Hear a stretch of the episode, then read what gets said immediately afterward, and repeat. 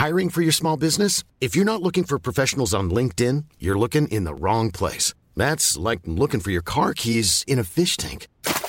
LinkedIn helps you hire professionals you can't find anywhere else, even those who aren't actively searching for a new job but might be open to the perfect role. In a given month, over 70% of LinkedIn users don't even visit other leading job sites. So start looking in the right place. With LinkedIn, you can hire professionals like a professional. Post your free job on linkedin.com slash people today.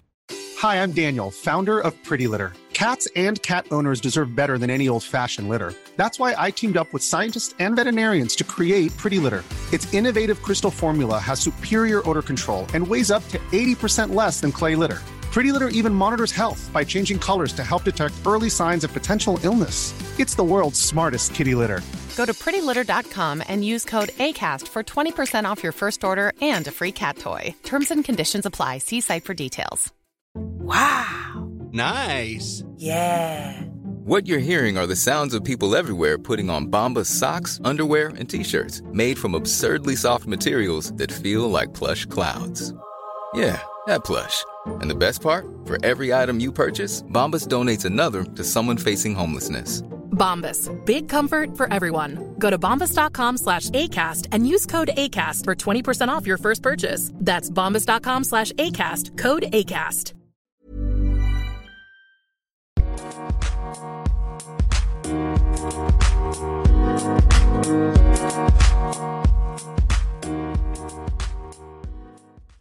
Bonjour et bienvenue dans ce nouvel épisode. Aujourd'hui, je reçois une stand-upeuse au style vraiment unique. Je reçois Maud Landry. Comment ça va? Allô, comment ça va, Régis? Ben ça va super bien. Moi, dès que je parle avec des humoristes québécois, je suis ravi. Malgré un mal de dos euh, aujourd'hui. Ben oui, je te souhaite de, de te rétablir. Ça, c'est pas cool d'avoir mal au dos. Hein. L'ostéo avait dit que j'aurais plus mal aujourd'hui, mais... Euh... Menteur C'est ça. On va le dénoncer dans ce podcast. Comment est-ce que toi, t'as vécu toute cette période de confinement, puis reprise de la scène, puis reconfinement? Comment est-ce que t'as vécu tout ça? Ça m'a fait réaliser à quel point j'étais euh, une bébite d'attention. Je réalisais pas que c'était une, pas une dépendance, mais c'est une drogue, l'adrénaline de scène à laquelle j'étais habituée. Si bien que même si je me surmenais puis je faisais des shows tous les soirs, ben le, le choc de plus avoir rien du tout, ça m'a fait un peu euh, remettre en question à savoir mais je suis qui moi? Je suis, je suis qui sans ce, cette approbation-là, sans ce regard-là? Il a fallu que je réapprenne à vivre avec ma propre vision de moi-même. J'étais mon propre spectateur puisque j'étais seule avec moi-même. Donc ça a été purgatoire et en bout de ligne, ça a été très sain pour moi de faire ça. Ça a fait comme euh, ça m'a forcé à faire une thérapie dont j'avais besoin, que je savais pas que j'avais besoin. Puis je pense que le retour sur scène a vraiment fait du bien. J'ai fait chaque show comme si c'était mon dernier, puis comme de fait, ça a été mes derniers avant un moment. Mais c'est vrai que ça m'a mis en paix avec... euh, J'ai arrêté de me plaindre pour rien. Je trouve que je me plaignais beaucoup pour des petits détails. Je devenais, sans dire diva, mais des fois j'accrochais sur des choses qu'on s'en fout, merde, on fait rire des gens, on s'en fout. Les conditions du spectacle, on dirait que ça mis en perspective la, la chance qu'on avait de, de faire des spectacles. On s'habitue vite à un petit luxe de scène une fois qu'on commence à avoir des, des bonnes conditions et tout. Quand on revient sur des conditions plus difficiles, on est, on est perdu. L'inverse est vrai aussi quand tu viens de, de scènes horribles. Des fois, tu arrives quelque part et on te dit ah, est-ce que vous êtes correct? Est-ce que c'est est -ce c'est bien? Fait Euh, Il y a un public et des gens qui m'écoutent, il y a une lumière, une scène, c'est bon, j'ai tout ce qu'il me faut. Ah, euh. Est-ce que toi, tu penses que ça t'a fait du bien au niveau de ton stand-up, ce confinement, de, de te remettre en question et tout ça, comme tu disais euh? Je dirais un mélange des deux parce que y a des blagues, ça fonctionnera plus, puis je sais parce que les circonstances ont changé, le, le monde d'avant n'est plus. Il y a- c'est ça, il y a des blagues que c'est même pas de mauvaise foi que je me dis non, ça marchera pas parce que on n'a plus la même perspective des choses, on chiale plus des mêmes affaires. Cette blague-là a plus son sens aujourd'hui parce qu'on on se colle plus comme avant. J'ai j'avais une blague sur les becs, sur les joues. Ça m'a fait écrire du nouveau matériel que aujourd'hui j'aime plus que tout mon matériel d'avant. J'ai une nouvelle façon, pas une nouvelle façon d'écrire, mais on dirait, ben, j'imagine c'est ça pour beaucoup d'humoristes disent ça. J'aime mieux mon meilleur, mon nouveau matériel que mon ancien. C'est sûr qu'on est toujours à la recherche de nouveau parce que c'est notre nouveau bébé. On, c'est comme la nouvelle chanson qu'on écoute puis qu'on aime. Puis là, on est un peu tanné des anciennes chansons. Euh, mais je pense que c'est, tu sais, tout le monde le dit, mais tout le monde est dans le même bateau. Le fait que je suis pas la seule à avoir eu un moment de pause comme ça. Tu sais, j'avais peur d'être rouillée, là, d'être de plus, d'avoir oublié comment jouer, puis j'ai encore peur un peu. C'est-à-dire que je vais falloir que je réapprenne tout ça et que je me remette dans le c'est comme faire du vélo mais quand même du vélo chambranlant là. J'ai mon vélo ça fait longtemps que j'ai pas fait du vélo. Donc euh, mais au moins que tout le monde est comme ça ça me rassure ça je suis en paix avec ça tout le monde va être à chier puis le public aussi il va être à chier quand ça va revenir parce que eux aussi sont plus habitués d'être en spectacle de voir des spectacles pendant la période où tu as pu reprendre les scènes, tu as dû jouer à distance, public réduit, les masques, tout ça. Comment est-ce que tu as vécu ça, de devoir t'adapter à ce point-là, à part le fait que ça t'a permis de te rendre compte de la chance que tu avais avant tout ça? Est-ce que tu vivais bien de le faire à distance, par exemple? Ben, c'était mieux que rien. Mais c'est sûr qu'on on se mentira pas, la chaleur est plus euh, comme comme avant parce que à la base notre métier là, on le réalisait pas, mais c'était c'était vraiment euh, euh, contagieux le rire. Et puis c'est le moins Covid free là, c'est c'est la chose qui répand le plus la Covid, c'est ce que notre métier imposait, c'est-à-dire que des gens soient pris dans une salle les uns contre les autres et se respirent les uns sur les autres en faisant parce que ça fait ça fait rire puis c'est la chose qu'il faut pas faire puis qu'on se donne des verres de bière là, que les gens ont touché avec leurs doigts, puis on met ça dans notre bouche. C'est vraiment pas hygiénique. Je me fais réaliser que ça viendra plus jamais comme avant. Je veux dire, ça va changer. On va pas. Euh, ça va changer, mais il va falloir apprécier les nouvelles façons de faire. Bah c'est bien, tu restes positive en tout cas. Ah, il faut, il faut, hein. La résilience. en septembre, j'avais vu que tu devais faire tes premiers pas en tant qu'animatrice. Tu devais faire la troisième saison de Le Sens du Punch. Où ça en est ce projet-là? On a tourné déjà six épisodes, je crois. Non, six ou neuf. Ouais, neuf épisodes. Euh, on a tourné aux îles de la Madeleine avant, juste avant qu'on devienne en zone rouge. Euh, là-bas, il y avait, il disait, il y en a pas de COVID ici parce que c'était tellement, tellement grand, c'est le bord de mer que c'était pas arrivé là-bas. On a tourné, c'était euh, fantastique, vraiment. J'ai fait du bateau. J'ai, adoré ça. Je me suis découvert un plaisir à faire des entrevues mais en fait, j'ai toujours aimé me faire des amis, poser des questions à des gens, mais je m'intéresse vraiment, comme toi tu fais en ce moment, là, c'est, t'es curieux de l'humour, c'est ta passion, t'adores ça. Donc, j'avais l'impression d'être vraiment payé à faire ce que j'aimais faire, ce que j'aurais fait de toute façon. J'aurais fait ça si j'avais pas été payé, parler d'humour, puis poser des questions, puis m'amuser. Donc, euh, ben oui, c'était vraiment amusant. Sinon, on a fait Nouveau-Brunswick, et puis là, on était censé faire des tournages à Montréal, mais ce sera pas possible en ce moment à cause de la zone rouge. Surtout les spectacles, évidemment. Là, on doit avoir à chaque épisode, on doit avoir un, un extrait de stand-up avec l'humoriste dans lequel on le voit performer. Puis on a une entrevue après le show. Mais là, ça va être remis à janvier, puis peut-être plus tard. Mais pour l'instant, c'est vraiment un tournage fantastique avec une équipe que j'adore. rentre. Leur accent est charmant. Et est-ce que tu trouvais que tu étais une bonne animatrice? Parce que je m'en suis rendu compte avec le podcast, poser des questions, tout ça, des fois, c'est pas évident. Euh, c'est pas évident. Non, c'est vrai que ça a l'air. Tu réalises comment ça a l'air facile, les gens qui qui le font bien à la télé. Je pense que je dirais pas que je suis rendue bonne, mais j'ai compris des choses que j'essaie de mettre euh, en application. J'imagine que je vais m'améliorer, je vais devenir de plus en plus bonne, je l'espère, c'est ce que je veux, mais j'essaie d'avoir une bonne écoute, euh, une bonne patience, puis aussi d'être capable de c'est pas parce que tu as cette question-là qu'il faut que tu la poses tout de suite après ça. Ça m'est arrivé d'avoir spontanément des questions qui étaient pas dans mes questions, mais qui allaient bien dans le sens de faut que ça coule de source puis que ça a l'air d'une conversation. C'est vrai que des fois, tu as envie de réagir, mais tu te dis, ah, j'ai encore toutes ces questions-là, mais tu, tu, dois les garder en tête pour les poser, mais en même temps, c'est intéressant, tu veux aller sur ce que, ce que la personne vient de dire, mais tu te gardes en tête quand même, ah, mais j'ai ma question quand même après qui arrive, et justement, la voici. Oui. Il y a un autre euh, projet que je voulais, je voulais parler avec toi, c'est, euh, tu as le rôle principal dans une série qui s'appelle Le Roi de la Molle. Oui. Où ça en est? C'est en stand-by. J'espère vraiment que ça va continuer parce que j'adore la prémisse. Euh, je sais pas si tu l'avais lu dans le, dans le mot, mais moi, ça... J'ai vu, j'ai vu la bande-annonce que je trouvais vraiment fun. Ah, merci. Déjà, l'idée de départ est fun. Je sais pas si tu veux peut-être expliquer euh, pour euh, ceux qui écouteront. Bien sûr, c'est, c'est une histoire de lutte dans un univers dans lequel la lutte serait le sport national. Nous ici, c'est le hockey. Je pense qu'en France, c'est le foot, le soccer. Mais moi, en Belgique, en Belgique aussi, pour moi. En Belgique aussi? Ouais, mais je pense qu'au Brésil aussi, il y a beaucoup de pays euh, qui sont euh, qui sont pro foot. Petite précision pour les Français et les Belges qui écouteront, quand tu dis la lutte, c'est le catch. Oui, pas la lutte gréco-romaine. Oui. Non, mais parce que nous, quand on entend la lutte, on voit lutte gréco-romaine et vont se dire, mais la lutte, ça, sur la lutte, un film complet. Alors que sur le catch, tout de suite, il y a plus à faire, je pense. Ben oui, ben c'est vraiment pas le même costume puis euh, ben non, la lutte, euh, on sait que c'est c'est arrangé, hein, et c'est c'est arrangé, c'est c'est plus euh, ben c'est une game d'impro, je pense, c'est c'est un peu Oui. ça, une game d'impro préparée dans lequel on, on a un gagnant, il y a une petite chorégraphie, puis c'est ça reste très dangereux comme sport quand on, quand on y pense, ça a beau être bien préparé, il y a des gens qui se blessent gravement. Ouais, Il y, a eu, il y a eu des décès même. hein. Oui, vraiment. Puis c'est ça, l'histoire en gros, c'est ça, c'est que ben, c'est le sport national. Puis comme nous, c'est le hockey d'habitude, ben là, au lieu d'être des gens qui jouent dans la rue au hockey avec euh, un but de hockey puis euh, des balles, ben c'est euh, des gens qui font de la lutte de- dans la ruelle. Puis c'est ça, ben, mon personnage est une femme euh, qui, qui, qui essaie d'entrer dans un milieu d'hommes, mais qui se fait rejeter un peu, un peu féministe, un peu entêtée, puis qui a pas encore trouvé son personnage de lutte. Et là, c'est un peu la quête de ce personnage-là, avec euh, Pierre Brassard qui joue un vétéran de la lutte caché dans le, dans le, comment dire, Dans le corps d'un... C'est un glacier, c'est ça? Ouais, ouais, un gérant d'une crèmerie, de, de, de la crème glacée. Donc, je Ah souhaite ben- que ça continue. Vraiment, on a le pilote, mais il faut du financement pour faire d'autres épisodes, évidemment. Eh ben justement, le podcast est fait pour ça. On est écouté par plein de gens très influents qui, Oui. qui peuvent financer ça.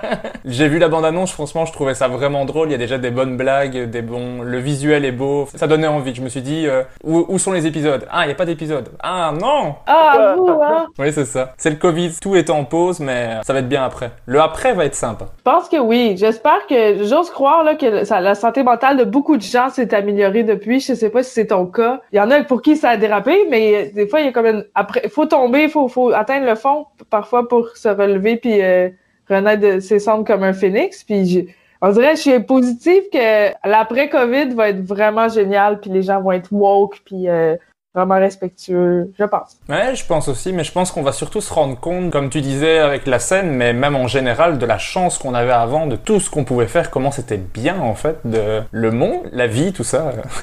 Oui, la santé, c'est euh, c'est malade. Eh oui. Mais dans le podcast, tu le sais, j'aime remonter le temps. Donc, j'aimerais bien savoir, toi, quand tu étais petite, comment est-ce que tu étais? Est-ce que tu étais déjà une petite comique ou pas vraiment? J'étais une petite euh, surdouée. J'étais vraiment euh, très, très studieuse. À l'école, j'étais très curieuse. J'avais beaucoup, beaucoup d'intérêts différents. J'étais très sociable, mais quand même timide. Mais j'étais pas le clown de la classe. Euh, en fait, je me tenais en arrière, puis j'imaginais des histoires. J'écrivais dans mon coin. Je lisais beaucoup. J'étais toujours à la bibliothèque. J'avais deux grands frères, donc j'étais un peu euh, garçonne dans le sens où j'essayais toujours de les faire rire ou d'avoir leur approbation de mes grands frères. Donc c'est peut-être là qu'est né mon côté humoristique, c'était pour plaire à mes frères, c'était pour euh, ben c'est ça, c'était pour avoir une connexion avec c'était comme ça que je me faisais des amis, c'est en les faisant rire. C'était une petite Lisa Simpson, je pense. mais, mais plus drôle, quand même, parce que t'aimais, t'aimais faire rire. Moi Lisa moins drôle. Est-ce que tu regardais déjà des humoristes à la télé, tout ça? Oui, oui, oui, j'étais. En fait, c'est ça, je consommais énormément d'humour. Euh, la petite vie qui est culturelle au Québec. Mon père m'a montré La Chèvre, le film de Gérard Depardieu, qui était le même réalisateur que Dîner de con, mais moi j'ai grandi avec La Chèvre. Ça me faisait beaucoup, beaucoup rire. Ça, c'était très burlesque, très, euh, très con. Quoi d'autre? Les Simpsons, South Park. J'étais trop jeune pour l'écouter, mais je l'écoutais en cachette. Tout, tout de Marc Labrèche, j'ai tout écouté ça. Bruno Blanchet aussi. Et Sol, euh, Marc Favreau. Sol et Gobelets, je sais pas si ça dit quelque chose. Non, ça, ça je connais pas. C'est en noir et blanc, mais ça jouait à la télé. Je sais pas si c'est à cause de YouTube puis ma génération qui a accès à plus de choses du passé, mais j'étais pas, euh, j'étais pas de mon temps, je dirais. J'avais euh, des intérêts culturels très vieux. J'étais un peu grand-maman déjà enfant. J'aimais les vieilles choses. Mais est-ce que des, des humoristes sur scène en mode euh, stand-up, t'aimais ça? Oui, ça, c'est arrivé plus à l'adolescence. Martin Petit, ben, tous les grands du Québec, je les, je les écoutais, puis j'avais ce rêve-là caché en arrière de la tête de faire euh, de la scène. Je trouvais qu'il y avait quelque chose de très puissant, quelque chose de, de validant, d'être tout seul sur scène puis de faire un spectacle sans le musicien, sans rien, t'es tout seul contre tout le monde. Ensuite, j'ai commencé à écouter beaucoup de Britanniques, les Monty. Pythons. Mon préféré, euh, c'est Dylan Moran. Je sais pas si Ah oui, oui, oui, oui. je l'adore. J'ai beaucoup, j'ai, je connais par cœur tous les euh, Black Books, qui est une vieille série qui a fait une sitcom dans les années 90, qui se passe dans une bibliothèque. Euh, je dirais que c'est là que j'ai trouvé mon le style du mot qui venait le plus me chercher. À l'adolescence, tu commences le théâtre, tu commences l'impro. Qu'est-ce qui t'attirait dans le théâtre et dans l'impro? C'est, c'est, je vais le dire encore, mais c'était me faire des amis. je comprends ça. Le théâtre, j'aimais ça parce que ben j'aimais toutes les matières à l'école, j'adorais aller à l'école, mais euh, faire rire là, le premier sentiment que j'ai eu quand j'ai fait une comédie au théâtre puis la foule qui rit, c'est vraiment cette impression là quand j'entends le public rire à cause de quelque chose que j'ai dit, c'est le même sentiment que euh, une demande en amitié quand t'es enfant. Tu sais, quand tu demandes à quelqu'un veux-tu être mon ami, mais c'est comme se faire demander si on veut être mon ami. C'est une connexion humaine que je trouvais vraiment vraiment puissante euh, de la scène aux spectateurs. Puis l'impro, ben c'est aussi ça, ça, a été vraiment le, c'est là que j'ai fait ah ouais c'est vraiment l'humour que je veux faire. Parce que le théâtre, je trouve ça beau d'être ému par un personnage qui est triste ou qui fait sécréter, euh, qui fait ressentir d'autres émotions.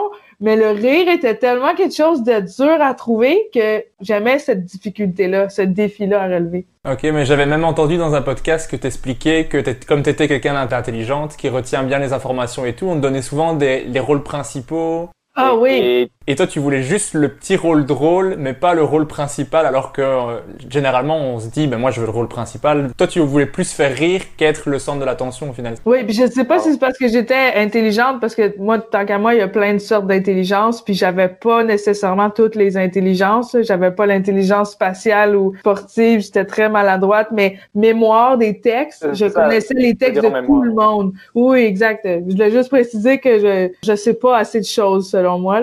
Mais oui, j'avais toujours le rôle plate. On me donnait le rôle principal qui, qui avait pas de blague. Puis je trouvais ça. Euh, ouais, je trouvais que c'est jamais toi la vedette du, spectacle. En fait, on se souvient pas vraiment du personnage principal parce que c'est les comic relief qui étaient le plus attachants. Et en impro, t'étais quel type de joueuse? Je dirais, on m'avait dit plusieurs fois force tranquille. Je punchais, mais j'intervenais. J'aimais beaucoup. Euh, je construisais plus ou moins des histoires, mais j'intervenais pour apporter quelque chose, un, conflit ou un quelque chose de drôle. Mais j'étais, ouais, je punchais beaucoup, mais j'étais pas très bonne pour construire les histoires. Donc je dirais Ouais, une force tranquille. Et si on devait te donner une catégorie, ta catégorie préférée? Dur à dire parce que j'aime beaucoup la toaster. Je sais pas si tu connais la toaster. Oui. C'est vraiment, tu sais, là, tu sors pas une, une connerie, une connerie. Sinon, j'aimais beaucoup, beaucoup euh, conférences de presse. Ah, je vois pas ça. C'est comme une solo, en fait. Un, un joueur qui vient euh, faire une conférence de presse. Ça peut être sur n'importe quel sujet. C'est pour ou contre quelque chose. Ça peut être une conférence de presse sur les punaises de lit. Et là, tu viens comme, comme si tu faisais un discours, il y a un lutrin. Et puis, les gens de l'autre équipe se mettent dans la salle avec le public et posent des questions. Donc, je trouve qu'il y a quelque chose de très... On invite le public à être avec nous. C'est vraiment, vraiment drôle. Ah, j'ai jamais fait celle-là. Prochaine fois que j'arbitre, je donne cette catégorie-là. Elle est fun. Ah, je t'en montrerai. En tout cas, je t'enverrai un lien si euh, tu veux des règlements quelque part, c'est écrit. Ah ouais, je veux bien, je veux bien. Moi, j'adorerais, c'était les exercices de style, par exemple. Tu vas faire la même impro? avec plusieurs styles derrière, ouais, c'est, c'est génial parce que si, si la première, elle est, elle est pas terrible, il y a moyen de rattraper derrière avec plein de, de sortes différentes. Puis tu fais un callback, tu peux le refaire, mais de, à une autre manière, mettons, euh, à la manière d'un film d'horreur. C'est le même, la même intervention, mais tu changes de style. Ah, c'est cool! Si t'avais dû recevoir une faute en impro, t'aurais été laquelle? Cabotinage. Bienvenue dans, dans la bande du cabotinage. mais ça, c'est, c'est juste l'envie de faire rire. Exact. Pas de la rudesse, c'est juste que tu fais « Oh, mais ça serait drôle si je disais cette connerie-là. » Mais ça amène rien à l'impro. Quand je reçois cette faute-là, je, je dis « Je suis désolé » et en même temps, il y a une partie de moi qui fait « Ouais, pas tellement. » Pas tellement désolé. Il fallait la faire, c'était parfait. Toutes les conditions étaient réunies pour que cette blague fonctionne. Je la fais. Exact. Ouais. Et est-ce que ça t'arrive encore de faire de l'impro? J'en ai pas fait depuis longtemps. En fait, quand j'ai commencé à faire beaucoup de spectacles, avec la chance que j'avais, j'avais euh, des shows au moins au moins trois fois semaine. Donc, mes euh, disons mes, mes lundis, mardis mercredis, il y avait toujours un spectacle où j'allais tester du matériel. Donc, j'avais pu euh, le temps de m'impliquer dans une ligue. Puis moi, je trouvais ça important quand on faisait partie d'une ligue d'impro, de pas être la personne qui peut jamais être là ou qui peut pas aider ou qui peut pas contribuer. Je voulais être là à 100% ou rien. Donc, j'ai j'ai mis ça de côté. Puis malgré moi, j'ai réalisé que plus je faisais du stand-up, plus j'ai réalisé que c'était comme si je refaisais toujours mon impro solo. Tu sais, si t'avais la chance de... T'as t'as un long caucus, là, puis tu peux la faire, ton impro, puis là, après ça, tu peux aller la faire dans un autre bar, puis ton impro solo va s'améliorer. C'est un monologue, c'est sûr que c'est des blagues, mais il y avait ce- cette impression-là qui euh, remplaçait bien ce que j'aimais de l'impro, mais j'ai continué d'aller en voir parce que c'est pas pareil. Je ris plus dans un spectacle d'impro que dans un spectacle d'humour parce que la spontanéité est plus euh, plus vivant comme spectacle. Ouais, je comprends. Ensuite, tu as étudié en communication et cinéma au Vieux-Montréal. Qu'est-ce qui t'a tiré là-dedans? J'ai longtemps voulu être réalisatrice et slash scénariste. Je voulais écrire mon film et le réaliser. Puis je voulais diriger les acteurs. J'avais un côté en moi qui voulait l'idée, mais euh, j'ai réalisé avec le temps. J'adore le cinéma, la culture cinématographique, le storytelling en général. Tout ce qui est raconter une histoire me fascine. Puis le cinéma, ben j'aimais beaucoup ça, mais j'ai vu premièrement que c'était très dur de percer en cinéma. Puis que euh, aussi, ce que je trouve dur, puis je félicite les gens de, de, de travailler en cinéma parce que ça prend une, gro- une grande résilience parce que tu fais ton film, puis là, c'est des longues heures de travail, des journées, des mois de travail acharné sans résultat. Le résultat, il va être à la fin. Ou à la, à- vraiment à la fin, fin, fin, fin, fin, quand on va voir ton film. Tandis qu'en humour, ben, t'as la réponse immédiate. C'est comme, ça rebondit. T'as du plaisir à chaque soir, puis tu travailles à chaque soir. Et euh, il y a ça. Puis, je suis pas vraiment une bonne leader.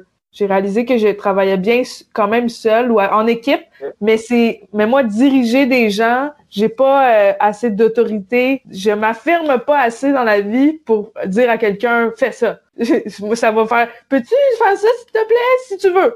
Tu sais, je, je pourrais pas diriger une équipe finalement. Je l'ai essayé puis euh, je, je pense que je suis plus euh, derrière, vraiment euh, pas la leader. Je vais écrire des textes, mais je vais pas euh, pas diriger des acteurs. Moi, je suis un peu comme toi aussi. C'est, excusez-moi, vous, vous voulez, vous voulez bien faire euh, Non, ok, bon, c'est pas grave. Non, c'est pas grave. Comme vous voulez. Bon, je vais rester là à écrire à côté si ça vous embête pas.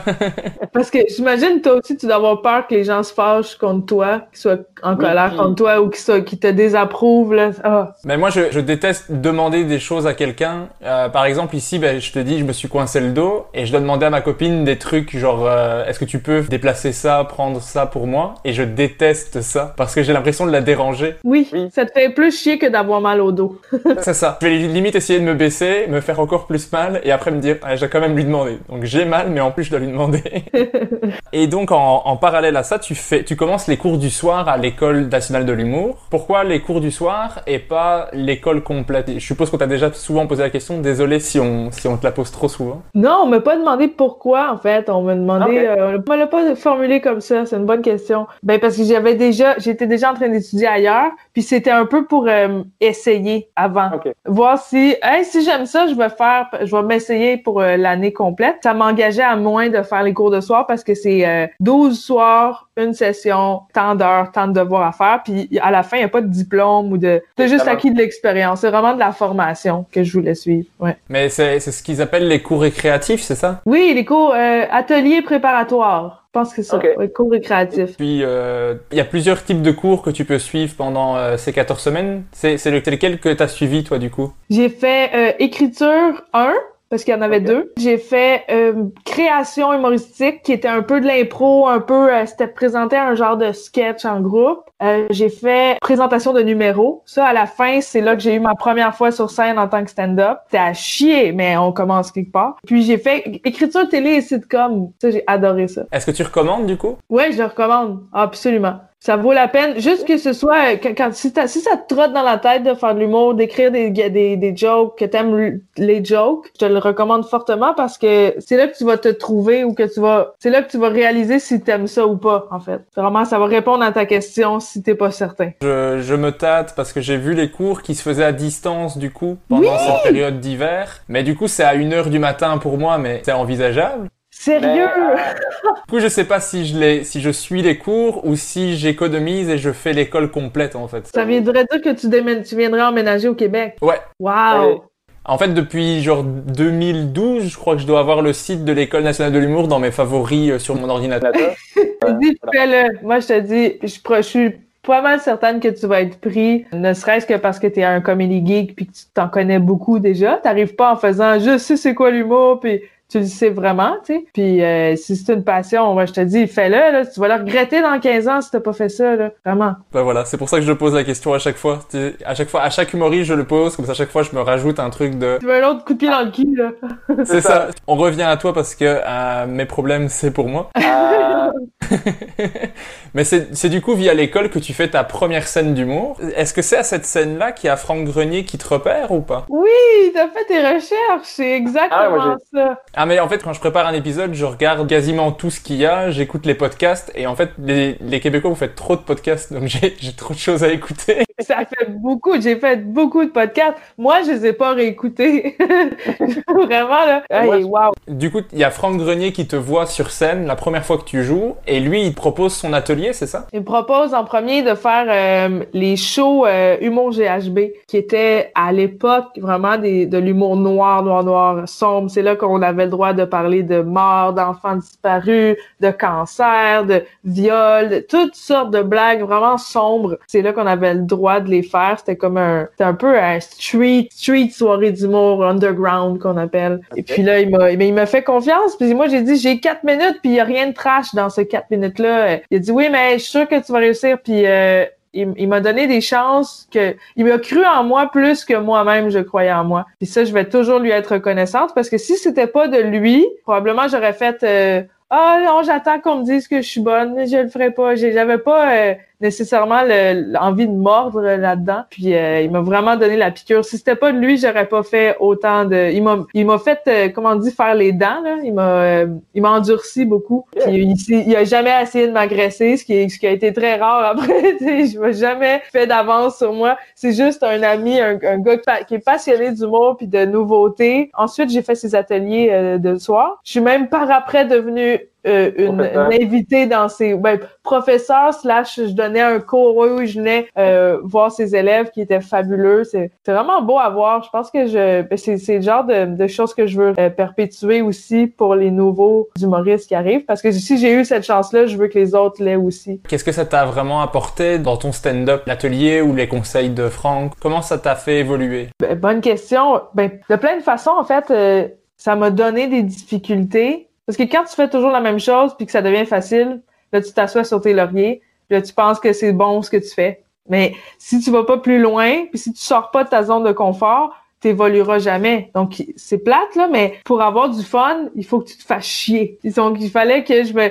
je fasse des, des concepts que j'avais jamais fait, que j'essaie un nouveau sujet. Mais oui, mais j'aime pas ça parler de ça. Oui, mais parle de ça. T'as jamais parlé de ça. Il faut que tu le fasses. Juste, ne serait-ce que pour euh, étaler son, euh, ses- les cordes de son arc et avoir Ouais. plus de plus de plus de talent. euh, c'est comme pour écrire, il faut que tu lises des livres. Euh, il il m'a encouragé à consommer plus d'humour, à, à travailler avec euh, en équipe. Ça, c'est bon de travailler en équipe avec plusieurs personnes. Le brainstorm, ça m'a donné des numéros que j'ai trouvé vraiment meilleurs que si je l'avais écrit tout seul. On rebondit des idées sur le cerveau d'une autre personne. Puis euh, encore une fois, ça m'a donné beaucoup d'amis. là. J'ai rencontré des vraiment des personnes extraordinaires qui avaient la même passion ou la même folie que moi de faire rire un- une foule sans arrêt, de se péter la gueule, puis de se faire mal, puis de revenir le soir d'après. Même si la veille, ça avait pas ri du tout. On recommence, on réessaye. Ouais, plein de choses. Et est-ce que ça t'a pris longtemps pour trouver ton, ton personnage sur scène? Parce que j'avais entendu que les premières scènes, tu disais que tu jouais à l'humoriste. Je crois que je l'ai fait aussi essayer de faire euh, Public, est-ce que ça va bien? Comment t'as fait pour trouver ton personnage, toi? Ben, au début, ça a été euh, quand j'ai réalisé que ça, ça sert à rien d'essayer d'être cool. Parce que y a rien de moins cool que quelqu'un qui essaie d'être cool. Et j'étais pas, j'ai jamais été cool, moi, je suis pas cool. Puis plus j'assumais de pas être cool, plus les gens faisaient, hey, c'est cool que tu fais, tu sais. Mais je pense encore à ce jour que je, euh, j'ai pas fini de, de trouver mon personnage. Je le trouve à chaque fois de plus en plus. Puis ce qui est beau de ce métier-là, c'est que t'arrêtes jamais d'apprendre, t'arrêtes jamais d'évoluer. Puis je vais continuer ce personnage-là, ce qu'on appelle un personnage, mais moi je trouve que c'est là que je suis le plus moi-même sur scène. C'est le le personnage, on dirait qu'il est dans la vie, mais sur scène, je suis vraiment moi-même. Euh, il arrêtera jamais d'évoluer. Il va changer au fil de ma vie, au fil du temps. Donc tu le trouves, mais il se raffine, il se peaufine avec le temps, puis il va jamais arrêter de se peaufiner. Je pense que c'est comme ça que ça, ça s'est développé. D'être vraiment euh, true to yourself, là, il dit c'est, c'est con, mais être authentique, c'est vrai que ça aide, parce que c'est dur d'être quelqu'un d'autre. Ben, c'est un, c'est un beau conseil. Enfin, c'est, c'est pas évident de- d'arriver à être soi-même. Surtout Ah, quand tu déjà, sais dans pas t'es qui. C'est tout un questionnement qui prend du temps, donc c'est normal, comme tu dis, que ça, ça évolue au fur et à mesure. Et tes parents, comment ils réagissaient au, au fait que tu fasses de l'humour? Au début, ben, avec plein de sincérité, il, il, il était pas, euh, il croyait pas. Il croyait pas en, en mon avenir hu- humoristique, mais c'est, c'est pas leur faute, c'est parce que moi, j'étais en plein dedans. Tu sais, je, je connaissais le milieu, les bars. J'étais vraiment, c'est pour, c'est ça qui m'avait allumé. Je voyais quelque chose de très intellectuel derrière ça. Je trouvais que c'était, on est nouveaux philosophes de ce monde. Je trouvais ça fascinant, l'humour. Je trouvais que c'était le métier parfait parce que t'es à la fois le réalisateur, le comédien, l'auteur de ton propre film. Puis, mais eux, voyez ça comme les quatre humoristes à télé, là. C'était Lise Dion, Martin Petit. Il y en avait, il y en avait quelques-uns. Puis dans leur tête, c'était, c'était inadmissible, c'était inconcevable que je sois pas devenu professeur de français ou médecin ou un, vrai métier. Pour eux, c'était pas un vrai métier. Quand je parlais des bars, là, ils pensaient que je me tenais avec des danseuses puis euh, des, des stripteaseuses puis que c'était ils voyaient pas mettons euh, ils étaient pas euh, ils avaient pas la même vision que moi des choses donc pour me pour les rassurer j'ai accepté euh, leurs conseils. Ils m'ont dit d'aller étudier en traduction à l'Université de Montréal euh, parce que j'étais bonne en français puis en anglais. J'adorais les, les, les langues. Donc, j'allais étudier là, mais j'avais une double vie. là. Le soir, après mes examens, j'allais faire des shows d'humour. Puis là, je, je me couchais très tard. Le lendemain, j'avais un examen. J'ai beaucoup manqué de sommeil pendant cette période-là de ma vie. Mais ça les a rassurés de savoir que j'avais un autre diplôme concret. Donc, que j'ai pas travaillé en traduction après. là. Mais est-ce que tu l'as fait uniquement pour les rassurer ou en, ou en partie ça te rassurait toi aussi d'avoir un peu un plan B euh, ou c'était vraiment juste pour eux? Tu vois ce que je veux dire? Ouais, je vois ce que tu veux dire. J'avais, c'était pour eux, mais en même temps, je le faisais pour moi enrichir mes notions pour être meilleur en stand-up. C'est mon plan A, c'est l'humour. Puis si j'ai pas réussi en humour, euh, je vais avoir échoué à, la, à ma vie. C'était vraiment ça de- que j'avais derrière la tête. Pour moi, le plan B, c'est pas un plan B, c'est un échec. Euh, Ça, c'est le plan B, j'y pensais même pas. C'était plan A, c'était faire de l'humour. Mais je vais quand même finir mes études, puis ça va m'apprendre bien l'anglais, bien le français, ça va me donner des notions intéressantes. Puis aussi, il y a une voix dans ma tête qui me disait, si j'ai des enfants un jour, j'aimerais ça leur dire que maman est allée à l'université. Il y a quelque chose de prestigieux dans juste le fait d'être allé à l'université, même si c'est pas les hautes, les plus hautes études ou les plus grands accomplissements, c'est juste d'étudier, d'être entré dans une classe d'université, ça faisait cool. Mais donc tu fais tes études, en parallèle tu dis tu as une double vie, tu fais les scènes d'humour, mais t'es approché par deux grosses boîtes d'humour, t'es contacté par Juste pour rire et Faneuf. Ouais. Comment est-ce que tu as réussi à faire un choix entre ces deux énormes boîtes euh? Bonne question. C'est dur de faire un choix quand t'as jamais fait ça avant. J'avais aucune expérience. J'étais juste euh, euh, la nouvelle humoriste à surveiller parce qu'elle va peut-être devenir bonne à un moment donné. Tu sais, c'était pas. euh, j'avais aucun, aucune confiance en moi, aucun. J'ai, tellement appris depuis ça. Là, je croyais que j'étais bien, mais c'était pas, j'étais pas prête. Je dirais que je suis allée avec euh, mon instinct. J'ai demandé des conseils à des amis dans l'humour, mais je me suis dit la seule chose que je peux faire, c'est écouter mon instinct. Puis mon instinct, ça a été d'aller vers Faneuf parce que j'ai demandé aux deux boîtes pourquoi vous voulez dans votre équipe? Puis il y en a un des deux qui a dit parce que je pense qu'on va faire beaucoup d'argent ensemble. Et l'autre a dit parce que j'aime ton écriture. Là, j'ai fait Ah, je pense que j'aime mieux cette réponse-là. Il y a fait quelque chose aussi d'humain avec la, la fille qui m'a approché, c'est Mylène euh, Nouyen, avec qui je travaille encore aujourd'hui. Euh, c'est ma gérante, c'est ma meilleure, euh, la meilleure gérante que je pouvais pas avoir. Elle est parfaite, elle est, elle comble tous mes besoins. Puis je- j'avais une, une meilleure connexion avec elle. Donc c'est vraiment, euh, je pense que pour tout le monde, peu importe le prestige de, le- de la boîte, parce que les boîtes étaient prestigieuses à talent égal, puis c'est toutes des belles personnes là-dedans, mais il y avait une meilleure communication avec Faneuf. Ça m'aurait fait rire que tu répondes. Il y en a un qui me, qui me disait je vais avoir beaucoup d'argent, donc j'ai pris lui. Ouais, c'est ça. Donc j'ai pris évidemment le beaucoup d'argent. L'argent, bah oui.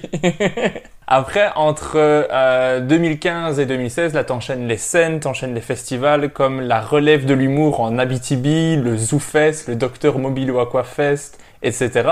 C'est quoi ta pire scène de ta vie? Euh, la pire scène de ma vie, c'était la première partie de Lise Dion. Je devais faire, c'était dans un bar à 21h après DJ. Puis les, les gens avaient, avaient dansé sur les tables. Étaient- les gens étaient, étaient arrachés complètement, premièrement. Deuxième facteur, je faisais 30 minutes, je sais pas pourquoi. Troisième facteur, euh, Dion n'a pas besoin de première partie. Son public ne veut pas personne avant elle. J'avais senti ça ce soir-là et j'ai tout essayé. Puis j'ai déjà fait des cauchemars dans lesquels ça se passe pas bien, mais jamais mes cauchemars ont été aussi pires que ce soir-là. Parce que les gens, ils me disaient, va-t'en! Va-t'en, on s'en fout! Puis là, je disais, s'il vous plaît, j'ai 30 minutes à faire. Est-ce que c'est possible de juste... J'ai tout essayé. J'ai essayé d'être autoritaire. J'ai essayé de leur supplier de m'écouter. J'ai tout essayé. Il y avait rien à faire. Euh, on voulait pas de moi sur cette scène-là. J'ai quand même fait mon temps. Et puis, je suis débarquée de scène. Puis Lise, elle m'a dit, tu vas t'améliorer. j'étais en colère parce que je, je suis capable de faire l'humour, tu sais, j'étais c'était vraiment le public, cette fois-là, là, pour une fois, je j'ai jamais dit ça, mais le public était de mauvaise foi. Il voulait pas me laisser une chance. Puis euh, une autre chose qui me fait chier ce soir-là, c'était à la chute. Et ce soir-là, il y avait une tornade d'or. Donc là, moi, je veux sortir de cette salle parce que cette salle me déteste. Je sors et je vois un abri tempo voler. Il y a, il y a une tornade dehors, donc ni dehors ni dedans j'étais en sécurité, je me sentais pas bien nulle part ce soir-là. Pire soir de ma vie. Est-ce est que t'es sûr que c'est pas vraiment un cauchemar que t'as fait? Ça ressemblait à un cauchemar, sérieux. Mais vraiment? Des gens qui t'ont dit va-t'en. Oui. Ah la violence Je crois que j'aime vraiment bien poser cette question parce qu'à chaque fois ça me permet de mettre en perspective ce que j'ai considéré comme des scènes difficiles en fait, mais personne m'a jamais demandé de partir. D'ailleurs Oui, j'ai eu ça. Ah punaise Ok. Ça travaille l'ego. Ah ouais Une bonne fois. Et par contre, quelle est ta meilleure scène? Ben là, à mon souvenir, c'était euh, mon gala juste pour rire, mon dernier j'ai fait un numéro qui me, un numéro qui m'effrayait parce que c'est très tabou. Je parlais, euh, entre autres, de l'hiver au Québec et des menstruations. Et puis, j'ai très peur de faire ce numéro-là parce que je voulais pas être le cliché. Tu sais, le, cliché, là, les filles parlent toujours de leurs règles et de leur cycle menstruel, alors que c'est pas vrai. Il y a pas beaucoup de filles qui en parlent. Et puis, j'avais un numéro là-dessus que j'avais très peur de faire. Je l'ai fait et j'ai vu des garçons rire aux larmes. J'ai vu les gens se lever après, gros standing ovation, un gros, ah, une grosse boule d'amour que j'ai reçue. C'était au gala juste pour rire l'année dernière. Meilleur show de ma vie, j'en ai, tu sais, il y, a une dose d'adrénaline après un spectacle. Mais après ce spectacle-là, j'ai pas dormi la nuit. C'était allumé toute la nuit, là. Ouais. Vraiment l'opposé de la, la pire, quoi. Exact. Ça, c'était comme un, beau rêve. Oui. un peu plus, puis je volais. je suis sorti de la salle, il y avait un grand soleil. oui. Après, en, en, 2017, là, j'ai l'impression que ça commence vraiment à, être ton année. Tu fais la première partie de Louis T, tu fais la première partie d'Adi Balkalidé aussi. Est-ce que c'est fun, les premières parties? Donc, apparemment, celle de Lise Dion, non. Mais celle-là. oui, c'est le fun, puis c'est très formateur c'est pas toujours le fun. Tu sais, les Dion, c'était un soir exceptionnel où ça allait mal pour tout le monde. Mais euh, les premières parties, c'est très, très formateur parce que c'est pas toi qu'on vient voir. C'est là que tu apprends à te vendre, à faire un, bon échantillonnage de ce que tu es capable de faire, qui te représente assez, qui te présente. Puis t'as 7 secondes pour avoir le premier rire, pour que les gens ils t'acceptent puis ils font « Oui, oui, j'accepte de t'écouter en attendant le spectacle que je suis venu voir. » Puis il y a quelque chose de très, c'est quoi le mot? Il y a pas de mot en français pour ça, mais en anglais c'est humbling. Ça donne de l'humilité si on veut. Ça, c'est un bon exercice d'humilité parce que c'est ça. T'es pas, c'est, on n'est pas là pour toi. Après ça, t'entends. Il y a aussi, moi j'apprends beaucoup en écoutant le spectacle de l'humoriste qui est dans sa tournée. Adib, incroyable humoriste. Louis T aussi. Ils ont toutes des choses différentes à m'apprendre. Puis j'ai beaucoup appris de chacun de ceux-là euh, de qui j'ai fait les premières parties. Puis aussi, en plus, ça te fait découvrir. Donc, il a rien de, il a pas de quoi se plaindre là, parce que tous ces gens-là, parmi ces gens-là, il y en a, y en a, même s'il y en a 15 que tu fais rire, ben ces 15-là, t'as fait ta job en allant les chercher ce soir-là. Ouais, c'est le fun. Est-ce que les humoristes dont tu fais la première partie, t'as des, des retours, des conseils et tout ça, ou pas spécialement. Oui, absolument. Puis il y en a qui qui osent pas ou qui quand ils le font, ils font euh, "Hey, j'aurais de quoi dire", mais ils veulent tellement pas euh, t'insulter en donnant un conseil qui peut paraître comme un reproche, mais ça vaut la peine de le dire. Louis T m'a beaucoup appris sur les prémices sur comment euh, faire un, formuler une blague puis euh, comment rassembler mon matériel puisque je faisais beaucoup des liners. Puis c'est bien beau les liners, mais des fois c'est tellement moi c'était tellement décousu, ça faisait casser beaucoup le rythme. C'était dur à suivre puis on ils disaient on te connaît pas, on sait pas t'es qui, euh, commence par ça puis après ça mets ça là. Tu sais Louis T euh, il est Asperger, il est, euh, il, il est diagnostiqué en plus là. je le traite pas d'autiste injustement là. et il, il avait comme il était capable de, fo de focuser sur le, la structure de, des blagues, ça ça m'a beaucoup aidé. Adib, ça a été euh, plus. Adib, ça a été l'abandon sur scène. Il m'a appris à être tellement présent. Adib, c'est un gars conscient, un des gars les plus conscients que je connais. Il est, il est vibrant, là. Son essence sur scène, c'est, il est là, là. Il est pas ailleurs à ce moment-là. Il est là. Il vous parle à vous. On vit un moment ensemble. Ça, ça m'a beaucoup appris aussi. Donc, euh, chaque humoriste a son petit quelque chose de spécial. Qu'est-ce que tu penses c'est le meilleur conseil qu'on t'ait donné en humour? Ben, ça, le premier, ça a été euh, un de mes premiers shows euh, au, au Saint-Cyboire. À l'époque, c'était Saint-Cyboire qui était la place pour commencer. Je m'étais plantée. Puis quand tu parlais tantôt de, de, de jouer l'humoriste, ben c'est ça que je faisais ce soir-là. je me suis plantée. Puis Pascal Cameron, il m'a dit, ça, au début, ça m'a vraiment fait mal, mais cette phrase-là m'a fait avancer plus que jamais. Pour ceux qui commencent, là, il a dit euh, T'es capable d'être drôle, essaie d'être intéressante. Ça fait mal, là, mais j'étais justement, j'étais capable de faire Oh, je sais c'est quoi une blague, je sais c'est quoi être drôle, mais il y avait rien d'intéressant dans ce que je faisais. Donc, essaie d'être intéressant. Je dirais ça. Mais il y a tellement de bons conseils que j'ai reçus, notamment euh, si ça te fait rire, fais-le. Si ça te fait pas rire, fais-le pas.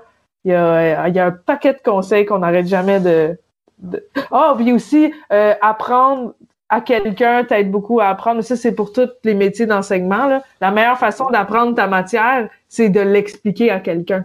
Ouais. Ça, ça aide vraiment aussi. Ouais. OK. Mais oui, c'est, c'est, un, c'est un truc que j'ai vu à l'école. Parce que moi, je suis, je suis prof d'anglais néerlandais dans la vie. Dans la vie. Ah ouais! Néerlandais? OK, c'est, ça ressemble à l'anglais? Euh, le néerlandais, c'est plus proche de l'allemand. En fait, en Belgique, les trois langues officielles, c'est le français, l'allemand et le néerlandais. Mais les Pays-Bas, ça? Ouais.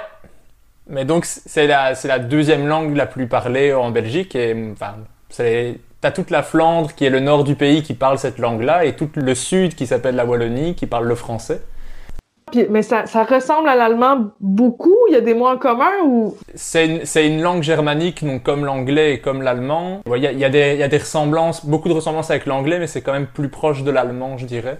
Que le, l'anglais a, eu, a plus changé avec le français. C'est, c'est dur à expliquer comme ça, mais t'as des, t'as des trucs qui se ressemblent euh, énormément. C'est euh, mother en anglais, c'est moeder in het Nederlands. Moeder. Si je vais en, à Amsterdam, par exemple, est-ce que je vais entendre beaucoup de néerlandais? Ah oui, oui, c'est, là, c'est le Pays-Bas, c'est la langue, euh, la langue officielle. Il y a des petites différences de, d'accent, en fait, entre le néerlandais de Belgique et celui de Pays-Bas. Un peu comme le français de France et le français de, de Québec. Voilà, je t'ai appris, je t'ai appris une langue. oui, En 2007, tu fais aussi ton premier festival Juste pour rire, si je me trompe pas. Alors, comment c'est de faire un festival Juste pour rire? Est-ce que c'était un rêve pour toi de faire le festival Juste pour rire? Oui, c'était un accomplissement pour tous les humoristes. C'était, tu vas faire un gala, ça va changer ta vie. Oh, tu vas, ça avait vraiment beaucoup d'importance, mais rendu à mon année, ça en avait moins. Puis c'était juste avant la vague, euh, la première vague de hashtag moi aussi, euh, qui a impliqué Gilbert Rozon. Donc moi, mon gala n'a pas passé à la télé cette année-là parce que c'était sous le nom de Gilbert Rozon. Puis je me souviens, ça, ça me fait beaucoup rire aujourd'hui. Je pas, j'en tiens aucune rancune. Mais je me souviens que j'avais préparé la date dans mon agenda le vendredi 17 octobre. Il allait passer mon gala à la télé. Je l'avais dit à mes parents qui avaient préparé l'enregistreur. Puis c'est tu c'était quoi à la télé? Un film de Jim Carrey, menteur, menteur. C'était pas ah, mon gala parce qu'il fallait remplacer par une, une autre, euh, ben, par autre chose à la télé. Puis, euh, ben c'est ça. C'est juste c'est bien, c'est un mal pour un bien. Hein. On voulait plus de Gilles Rozon dans le décor, puis ça a nettoyé l'industrie le, euh, de fond en comble. L'expérience était électrisante. Ça m'a pris beaucoup, beaucoup de, de, méditation avant pour ne pas être stressé sur scène parce que tu réalises que hey, je pourrais vraiment foutre la merde. Si je voulais, là, je pourrais juste roter. Puis je pourrais juste. Tu sais, tu peux tellement rater tout devant des milliers de personnes Puis c'est impardonnable de, se, de rater. euh, c'est vraiment, ça a vraiment beaucoup pris de, de calme puis de respiration avant de faire ça. Parce que Ouais. c'est, t'en trembles, là. C'est, c'est vraiment, euh, ouh, c'est excitant. Ouais. Ah, je me doute. Enfin, je me doute. Je, je peux imaginer, mais je ne me doute pas en fait. Je sais pas ce que c'est. Mais je me dis, toi, vu que t'es prof, t'es quand même habitué de parler devant des gens, donc je veux pas ajouter à ton coup de pied dans le cul, mais t'es capable de parler devant le public. T'as déjà ça, ce que les gens disent, moi, je serais jamais capable de faire ça. Toi, tu parles devant des élèves qui se calissent de toi, des fois, j'imagine. Donc, Oui. euh, t'as- c'est ça que t'es capable de faire. Ben, allez, un coup de pied au cul en plus. en 2017, t'es aussi devenue chroniqueuse pour Info, Sexe et Mensonges, animée par Marc Labrèche, qui, si je ne me trompe pas, était une énorme idole pour toi. Commençait de faire une chronique humoristique face à son idole. C'est comme si moi, je devais faire une chronique face à Matthew Perry de Friends, quoi. Ah ouais, ouais. Hey, tu y ressembles un peu, c'est drôle. Oh, ça, ça, ça c'est un compliment génial. C'est vrai! Non, c'est Ah vrai, oui. t'as un peu des airs de lui, j'imagine, c'est l'influence, là. Mais moi, je ressemble un peu à Marc Labrèche.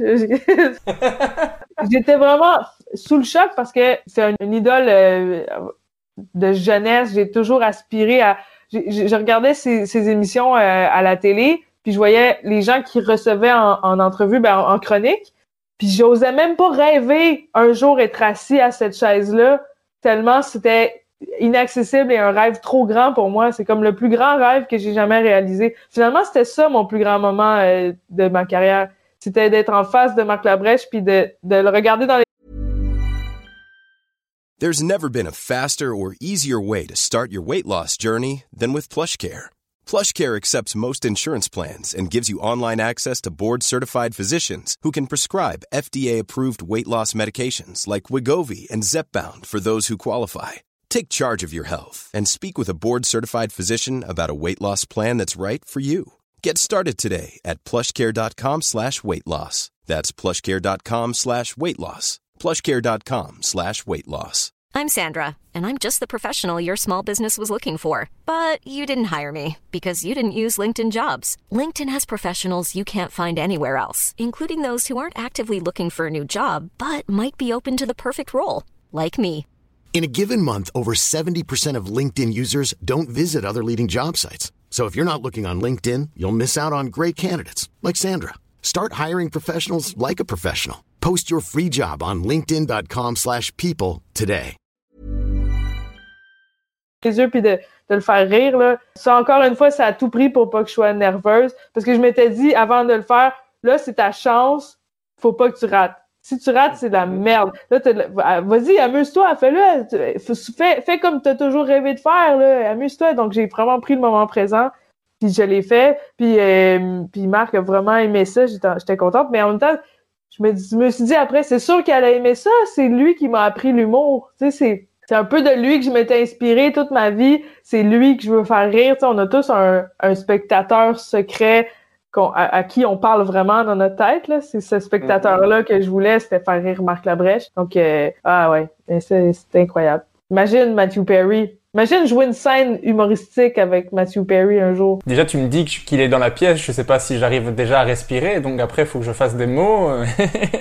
Mais ça, ça devait être fou. Et en plus, tes, tes chroniques étaient vraiment bonnes. Franchement, j'en ai pas vu beaucoup. Mais j'en avais fait quatre, mais il y en a juste deux en ligne. C'est ça que t'as vu?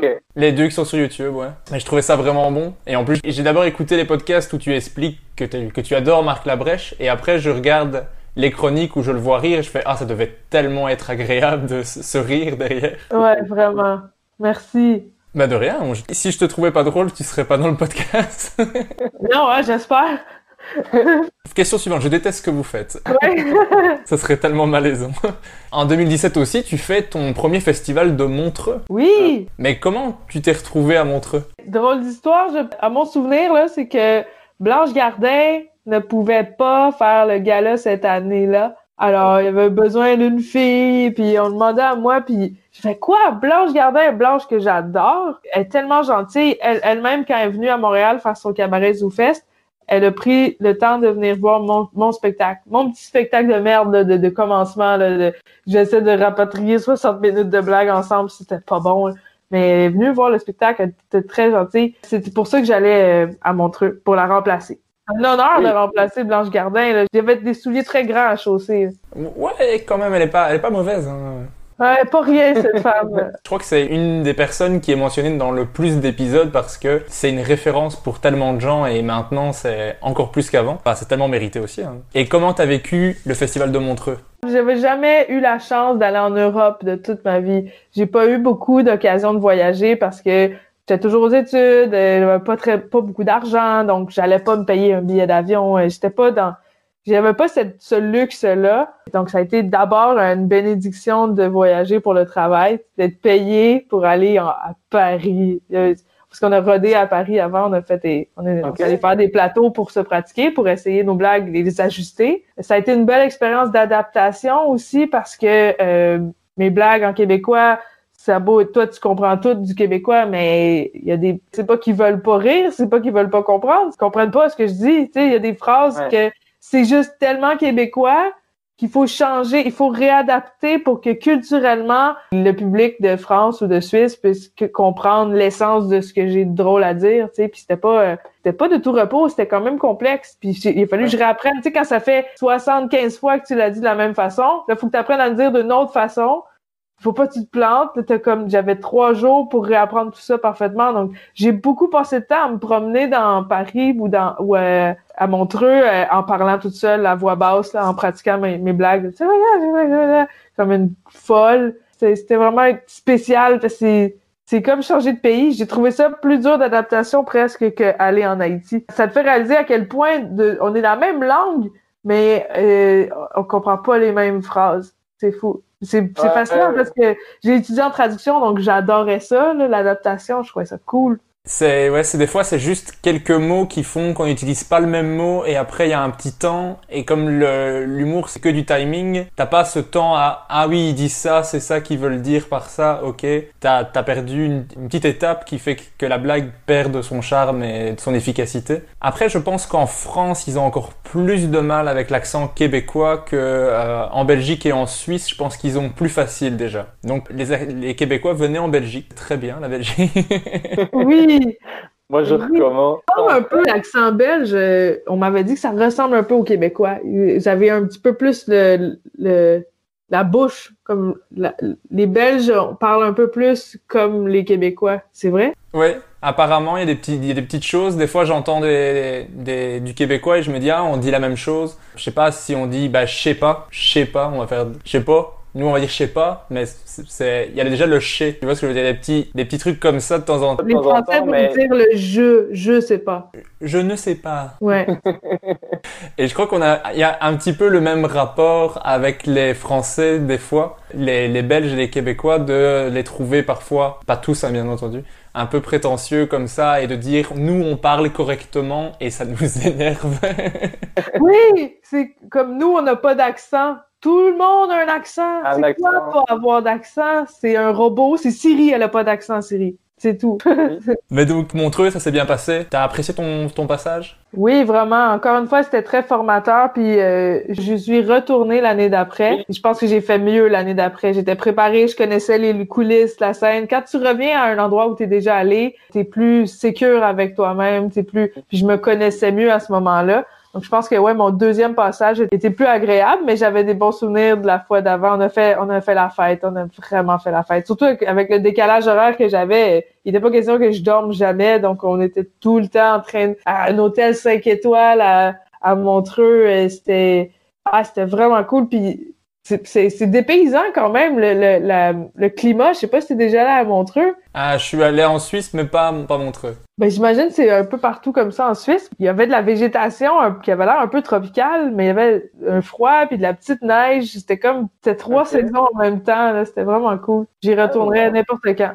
Je conseille à tous ceux qui vont écouter l'épisode d'aller écouter tes deux passages à Montreux, que moi j'adore. Mais je crois que j'ai préféré le premier, mais moi c'est juste que je suis un, un, amoureux de la vanne. Et donc quand il y a une vanne que j'adore, je reste focus dessus. Moi le, le Chucky, c'est une passion. Cette blague, je, je l'adore. Et le, les, les tout, tout, tout petits voleurs, j'a- j'adore ce truc. Mais je vais pas spoiler toutes les blagues et les faire moins bien. Allez voir les, les deux, les deux vidéos de Montreux, mais c'était vraiment bon. Merci. Mais aujourd'hui, je la fais plus, la vanne euh, sur les nains, parce que ouais, les choses ont changé. Puis elle est euh, un peu méchante. J'ai reçu des, des commentaires me disant c'est très méchant. C'est sûr que moi, ça restait de l'humour noir. C'était pas pour. euh, je voulais pas faire de peine à, à personne. Étrangement, c'est des, c'est pas les, les gens de petite taille qui se sont insurgés contre la vanne. Eux la trouvaient drôle. C'est les autres qui s'insurgent au nom des autres. Ça arrive, donc. euh, mais je suis contente qu'elle soit restée là. Elle est encore là. Bah ouais, moi je l'adore, donc euh, Merci. j'espère que t'es à l'aise avec les compliments parce que moi j'ai tendance à en faire beaucoup. Ah, j'apprécie. Merci, merci. Ça fait du bien. En ces temps, en ces temps de vide de spectacle, j'en ai pas beaucoup, donc ça fait plaisir. Merci. Je trouve ça, je trouve ça vraiment bon. Mais j'aime le personnage, j'aime les transitions. Je trouve ça toujours bien écrit. Il y a des petites vannes dedans qui m'éclatent comme euh, avec le, avec Internet. C'est ça, Internet? Cette vanne m'éclate. Merci. Je, tu sais, c'est les vannes que tu fais. T'écoutes la vidéo et tu fais pause et tu fais non, elle est trop bien cette vanne. C'est trop gentil. Merci. C'est normal. C'est vraiment pour ça que je fais les, les, les épisodes parce que pour moi les humoristes c'est mes stars à moi. euh. Puis je suis vraiment trop content. euh. C'est après avoir fait le podcast avec Simon Gouache qu'on me dit est-ce que tu voudrais faire un épisode avec Maude? Ben je fais ben oui, bien entendu. C'est quoi cette question? Oui, ah, c'est ma gérante qui t'a dit ça? Oui. Ah, ben cool, tant mieux. Elle m'a proposé parce que je savais pas que c'était la, la même gérante. Qui est direct Maude Landry. Oui. Ah, merci, c'est cool. Bah grand plaisir. Euh, on continue sur euh, ta carrière sinon je vais te prendre des heures de, de ta journée. J'espère que t'as le temps d'ailleurs je t'ai même pas demandé. Je, je sais même pas il est quelle heure, c'est pas grave. Parfait. En 2007, t'as aussi fait, c'est une série de vidéos assez courte sur YouTube qui s'appelait En passant, Oui. où tu partageais tes, des petites réflexions sur un mot. Est-ce que t'aimes ça, faire des vidéos sur YouTube, tout ça? Oui, j'adore ça. Là, j'ai fait, ben, là, mon, mon plaisir euh, plus, plus récent, ça a été de de- d'ajouter des paroles à des des Oui, les pièces génériques. musicales. Oui, les génériques. Là, j'en ai fait pour des jeux vidéo. J'en prépare d'autres en ce moment, mais tu sais, ça implique une semaine à avoir toujours la même tune en tête, puis à me dire que ce serait quoi les paroles, chanter toute seule. C'est comme mettre en vidéo ma folie. Je trouve ça le fun de, de la partager, puis de réaliser qu'il y a des gens qui, qui sont fous aussi comme moi, parce que ça, ça prend de la folie pour rire de ça, comme ça prend de la folie pour écrire ça. Oui, j'ai vraiment du plaisir à le faire. C'est un défi que je me donne pas assez souvent, je pense, de d'exposer mes idées. euh. Je, je reviens sur le conseil, le meilleur conseil à donner. Je viens d'avoir Ah, vas-y. le bon conseil. Le pire ennemi de la création, c'est la peur de l'échec. Et souvent, c'est ce qui m'empêche de créer. C'est oh, mais là, les gens vont trouver que c'est vulgaire ou les gens vont trouver que ci, que ça. C'est ce qui t'empêche de créer parce que tu sauras jamais si c'est vraiment mauvais ou pas si tu le laissais pas. Donc, euh, essayez des choses. Moi, je crois que c'est le seul truc avec lequel j'ai le plus de mal, c'est vraiment la... Peur, euh, Même pour écrire, des fois, je me dis, mais il y a que moi qui sais ce que j'écris, mais même je, je- Ah, c'est pas bon, j'arrête, j'arrête, ça, c'est pas bon. C'est, c'est con, hein, mais c'est comme ça. Mais les, les génériques, moi, je les ai trouvés super drôles. T'as fait les génériques de, de Star Wars, Merci. euh, Jurassic Park. Je sais- mon préféré, c'est Star Wars, mais je, je crois que c'est parce que je suis, je suis fan de Star Wars, et donc je, celui sur Friends me fait rire aussi. Ah, merci. Allez voir ça, c'est court, c'est drôle. Euh, moi, ça avait fait ma journée, celle sur Star Wars. euh, J'étais content. Merci. Ouais, c'est faut avoir les référents. Et Je pense que c'est. Je me, je me, je me suis dit en l'écrivant, je vais l'écrire pour les gens qui connaissent Star Wars. Au Ok. moins un petit peu, tu sais, comme toi. C'est ça, si tu connais pas ça du tout, tu comprendras pas les petites blagues. Mais du coup, tu fais sur des choses que tu aimes bien ou juste euh, tu prends un tu- Harry Potter par exemple et tu te dis je vais travailler là-dessus ou c'est c'est quelque chose que t'aimes et tu te dis ah, il faut que je le fasse? J'ai- J'aimais déjà ça, mais j'avoue que je suis allée avec des choix sûrs euh, que je savais qui étaient très populaires, comme Le Seigneur des Anneaux, euh, Jurassic Park, Mo- Mortel Kombat, je vais le faire. Je vais faire Rocky aussi, je pense. Oh oui! Forrest Gump, je l'ai fait. Ouais. C'est ça, je prends des demandes spéciales. Puis j'ai fait Back to the Future, ça, il faudrait que je l'enregistre parce que je l'ai déjà euh, écrit. Tu l'avais fait en radio ça je crois? Oui, exact. T'en souviens? Mon Dieu, t'as tout vu, t'as tout entendu. Il y a beaucoup de choses que j'ai déjà écoutées avant de préparer les épisodes et quand je prépare les épisodes je recommence pour prendre des notes parce que je- quand j'écoute une vidéo c'est rare que je prenne des notes. Ça, c'est un euh, vrai travail d'intervieweur. Bah, j'aime bien parce que ainsi, je complète les informations que je n'ai pas. Très cool. Euh, Oui, je trouve aussi, je, je suis assez content.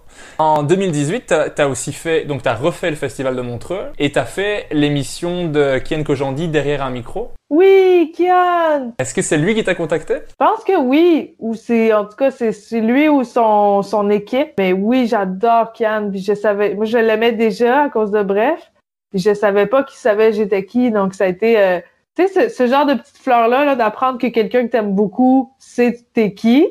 Puis comme comment tu comment tu sais, il est très intéressé par euh, l'humour québécois, il adore ben, il adore l'humour point final, là, puis ça ça transparaît beaucoup dans ce qu'il fait, je le trouve très précis, très bon. Donc euh, ouais, c'est lui qui m'a approché. Ah oui, puis en Montreux, j'avais rencontré Tania Dutel que j'adore, que tu as déjà reçue à ton podcast. Je trouve que c'est une femme brillante puis euh, je l'aime beaucoup, c'est une charmante parisienne. Je la trouve incroyable, donc bah, c'est pour ça qu'elle est dans le podcast aussi. Kian, j'essaie, j'essaie, mais pour le moment, euh, Il est trop occupé. mais- sûrement, mais il a, il, a, il a toujours mille projets, mais il a, il a mentionné mon podcast dans un des siens et ça a fait, ça a fait mon mois. Je crois que ça fait, euh, C'est vraiment une belle fleur, c'est cool.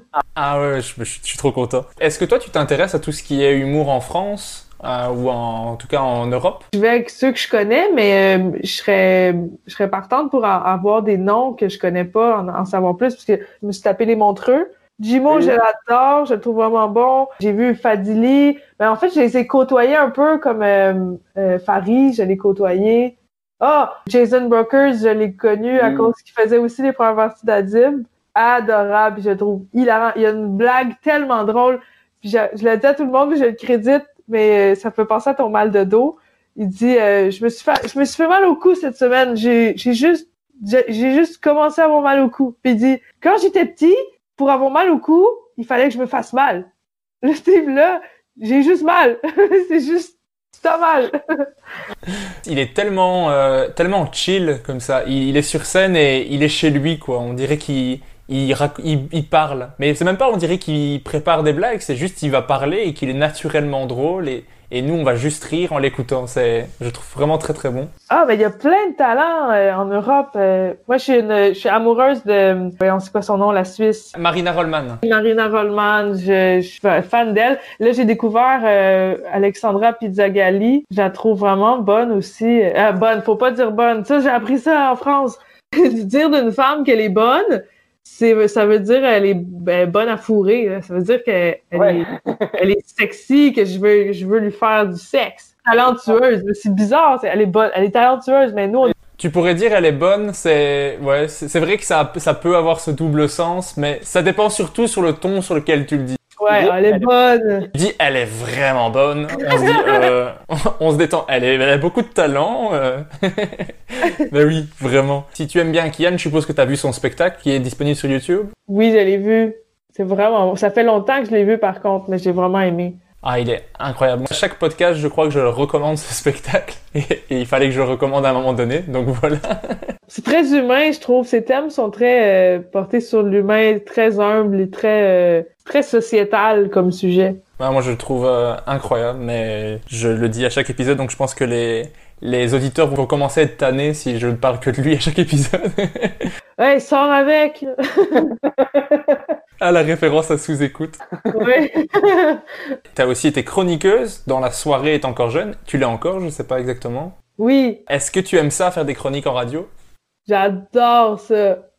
J'adore ça parce que il y a quelque chose, il y, a- un avantage que le stand-up offre pas, c'est de, c'est le one-shot deal.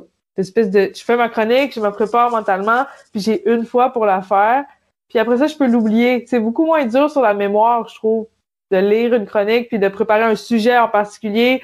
On dirait que je ressens moins de pression que de refaire la même blague sur scène puis de devoir la prendre puis le lendemain elle va pas fonctionner mais là je suis pas en paix avec la joke mais il faut que je la refasse encore puis il y a comme un, un travail de moine éternel avec le stand-up que j'adore mais qui c'est ça fait du bien les chroniques de juste avoir un cinq minutes à faire puis elle va rester enregistrée, elle est comme immortalisée dans le web. Puis je passe à autre chose, j'ai une autre chronique. J'adore ça, faire des chroniques. Et est-ce que tu es fier de toutes tes chroniques? Non. je suis très dur avec moi-même. Ah oui, très dur. Puis il y a des fois où ça m'est arrivé de... J'aime ça viser l'excellence. Puis comme j'ai déjà eu des chroniques qui ont vraiment bien fonctionné, surtout au début, parce que t'as l'effet de surprise, on te connaît pas. Oh wow, quelle, quelle nouveauté! Ah, c'est intéressant que euh, quand tu atteins un plateau, puis là, après ça, tu fais une chronique correcte, ou qui... Elle se passe bien, elle était pas mauvaise, mais elle était pas, elle, était pas mémorable. C'était pas mauvais, mais c'était pas ma plus drôle des chroniques parce que c'était très léger. C'était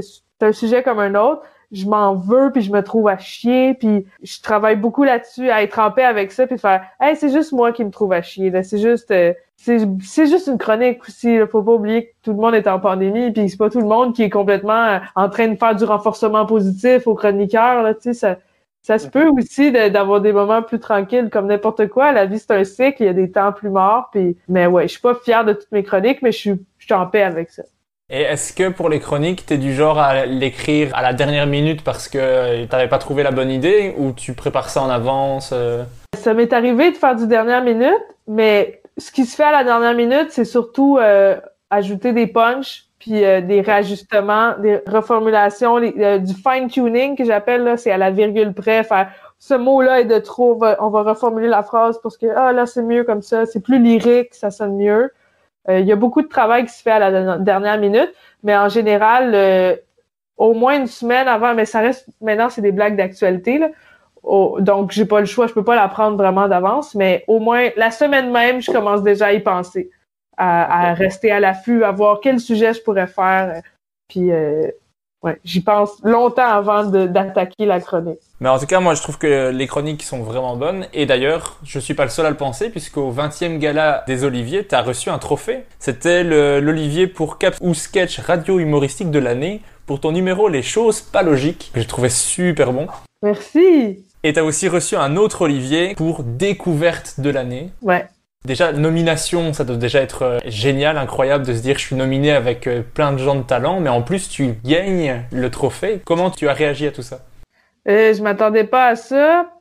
Mais juste la nomination, je m'attendais même pas à ça. Euh, j'étais pas.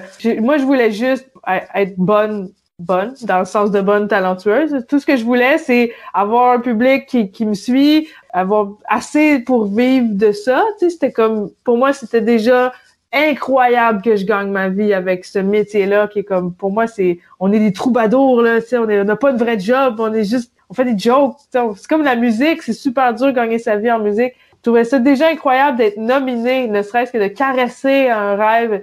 Juste être nominé, pour moi, c'est comme gagner un prix dans le sens où, euh, mettons qu'on est cinq nominés, c'est comme si le prix c'était bravo, t'es dans les cinq meilleurs cette année là-dedans.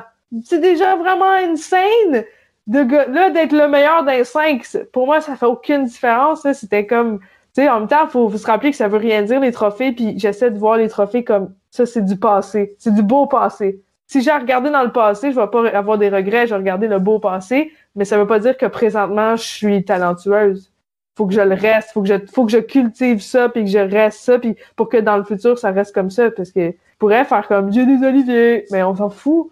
C'est l'industrie s'en souvient, mais le public s'en souvient pas. Le public il veut il veut juste voir des blagues.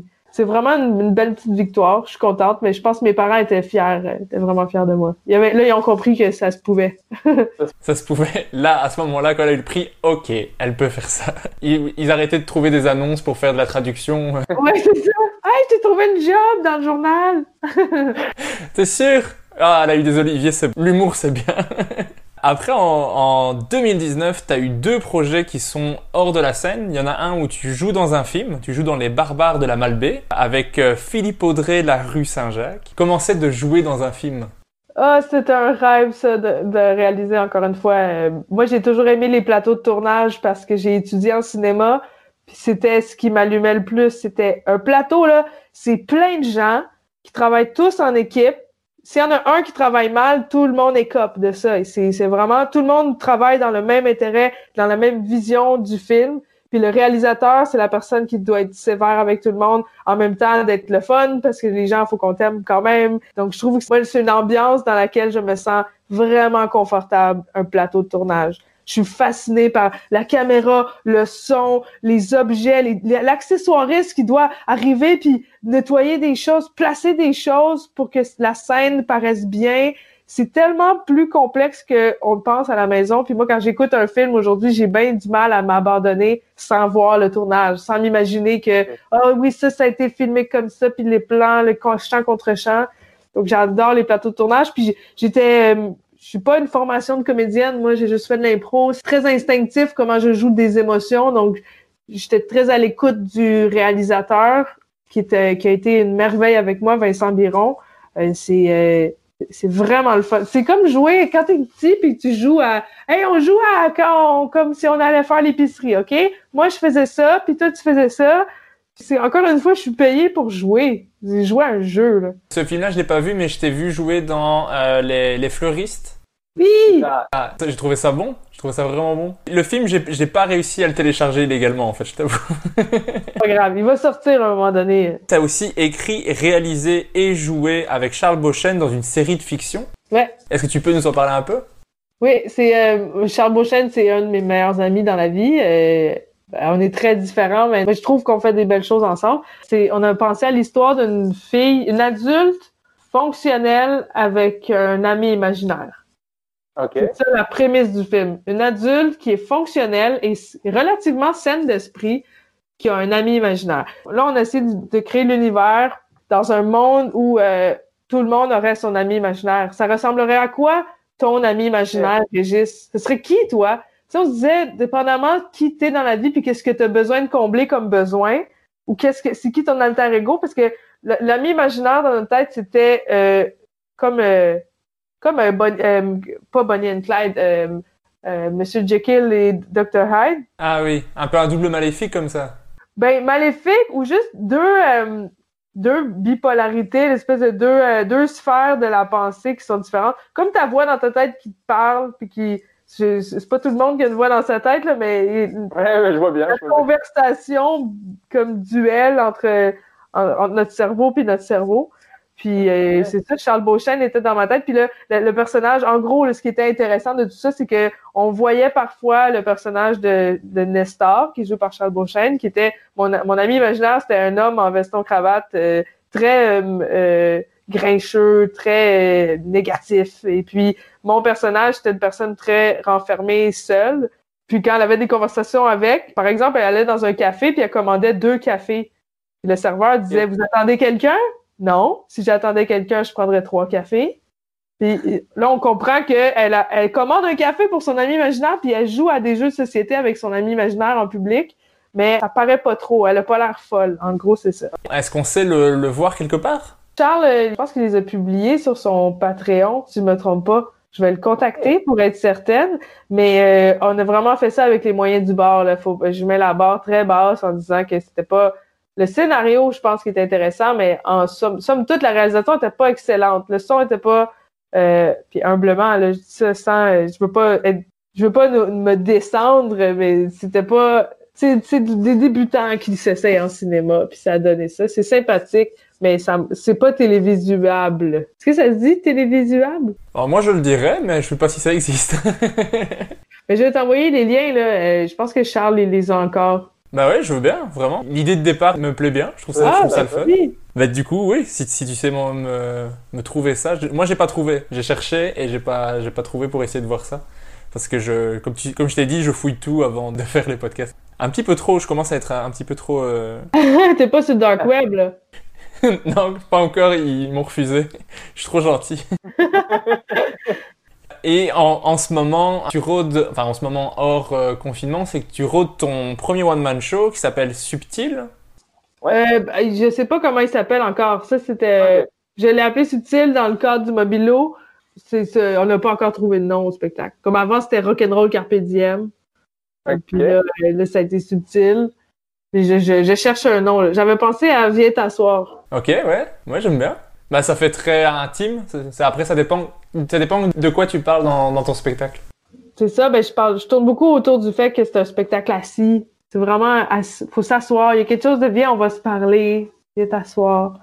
Je voulais tutoyer le public. Mais là, tu la primeur. Je suis même pas certaine que ça va être ça le titre. Euh, je cherche encore. Moi, en tout cas, je trouve ça sympa. Parce que moi, tu me dis, viens t'asseoir, je, je pense tout de suite à un truc intimiste où tu vas parler de, de toi, peut-être de choses un peu vraies. Moi, c'est ce que j'aime dans le stand-up, donc moi, ça me parle.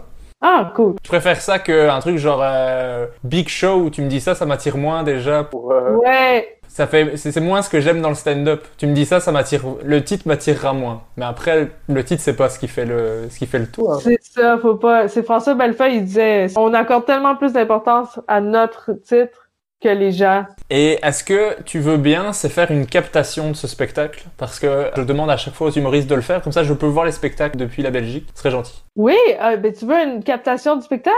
Non, non, quand, quand tu auras fait ton spectacle, fais une captation. Parce que tout le monde n'en fait pas, et, et moi, il y a des spectacles que je ne peux pas voir, du coup. Ben d'ailleurs, je peux t'envoyer un- un- une captation qu'on a fait au Lion d'Or, juste du rodage. C'est du rodage, ça vaut 15 piastres, ça vaut rien, là, mais euh, ça te permettrait de le voir parce que tu peux pas physiquement voir le spectacle de toute façon.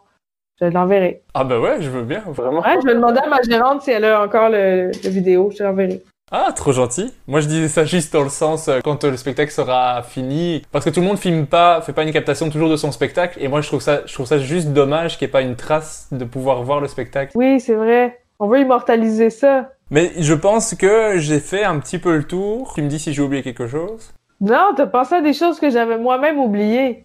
Ça va, j'ai bien fait mes recherches. À la fin du podcast, ce que je fais toujours, c'est l'interview name dropping. Je vais à chaque fois te demander de me citer un humoriste, ou une humoriste bien entendu, qui tu veux, français, québécois, américain, allemand, euh. mais à chaque fois tu dois m'en donner un seul. Oh, ok. L'humoriste le plus ou la plus sympa. Daniel Grenier. Ok. Tu connais? Ah ouais, moi je, je t'ai dit, je connais tout. Celui ou celle qui t'inspire ou qui t'a inspiré le plus. Sarah Silverman. Nice. Celui qui pour toi écrit le mieux. Oh, bonne question. Qui qui écrit le mieux? Attends. Ah, c'est dur. Attends, attends, attends. C'est dur à dire parce qu'il y en a dans le passé aussi. Ben, George Carlin, ou non, Louis C.K. Je, je, je- on dira ce qu'on voudra, mais euh, Louis C.K. est un auteur euh, hors pair. Ça, on peut pas lui enlever quand même. Ouais, ça, c'est dur. Celui qui pour toi est le meilleur interprète. Celui qui joue le mieux. Qui joue le mieux? J'ai pas nommé assez de femmes, je pense, mais euh, Maria Bamford, elle est, elle est très précise dans son jeu. Je l'aime beaucoup. C'est- Guillaume Wagner qui l'a recommandé, je connaissais pas avant. J'ai découvert et je me suis dit, mais waouh, je m'attendais pas à ça. Incroyable. C'est tellement précis, des fois, faut que tu l'écoutes deux fois pour comprendre exactement. Ouais, c'est très bon. Je pense que j'ai la réponse du coup, mais un humoriste que tu es, que tu es fier, toi, d'avoir fait rire. Ah oui, Marc Labrèche. Un humoriste qui t'a surpris dernièrement. Surpris dernièrement? J'ai pas vraiment écouté de stand-up dernièrement, mais euh, euh, euh, je sais pas s'il m'a surpris, mais mettons qu'il est arrivé à la hauteur de ce qu'on disait de lui, Dave Chappelle. Oh, Adam ah. Sandler aussi. J'ajouterais Adam Sandler. J'ai écouté un film de lui récemment, puis là j'ai réalisé que il était vraiment bon pour jouer des personnages réalistes. Quand il joue pas un personnage réaliste, il m'énerve un peu, mais quand il joue une vraie personne qui se peut, il est très touchant puis très il est très bon acteur. Quand tu me dis Adam Sandler, je me dis, ah, c'est celui qui m'agace. Oui, je comprends, je comprends pourquoi, mais c'est justement moi aussi, mais dans ces vrais personnages, comme Funny People, là, si tu si t'as, t'as la chance d'écouter ça sur Netflix, ça parle beaucoup aux humoristes, évidemment, puis euh, Ah ben j'irai voir. Un humoriste qui pour toi est euh, trop sous-estimé. Qui pour toi il devrait être connu par le monde entier tellement qu'il est bon. Dylan Moran, Un spectacle que tu recommandes à tout le monde. C'est le spectacle que tout le monde doit voir. que tout le monde doit voir. J'essaie de penser à un spectacle qui m'a vraiment fait rire. Ah oui, ben Sébastien Maniscalco. Le titre c'est euh, Aren't You Embarrassed? C'est en anglais, mais j'imagine qu'on Ouais. peut l'avoir doublé euh, ou euh, sous-titré en français. Puis d'ailleurs, je pense que c'est un des préférés de Simon Gouache. C'est la quintessence de l'humour d'observation, de rire des gens, à quel point ils sont cons. Ça, c'est euh, c'est un incontournable. C'est, pas mon préféré, mais il est vraiment bon. Mettons que j'avais à recommander à tout le monde, je pense que c'est le terrain d'entente que tout le monde va faire Ah ouais, il y a des bouts drôles. T'sais, mais c'est pas le plus euh, profond, plein de profondeur ou le plus complexe intellectuellement, mais c'est une bonne partie de plaisir. C'est le genre de, de truc qui, même si ça te touche pas, tu, peux, tu ne peux pas dire que c'est pas bon. La qualité, exact. C'est populaire. À la toute fin, euh, je te demande de choisir entre deux humoristes. Je te donne deux personnes. Tu dois me dire la personne qui te fait le plus rire entre les deux. OK. Et bien sûr, j'ai pris des gens que t'aimes bien, sinon c'est trop facile. Ah! Entre Rosalie Vaillancourt et Michel Desrochers.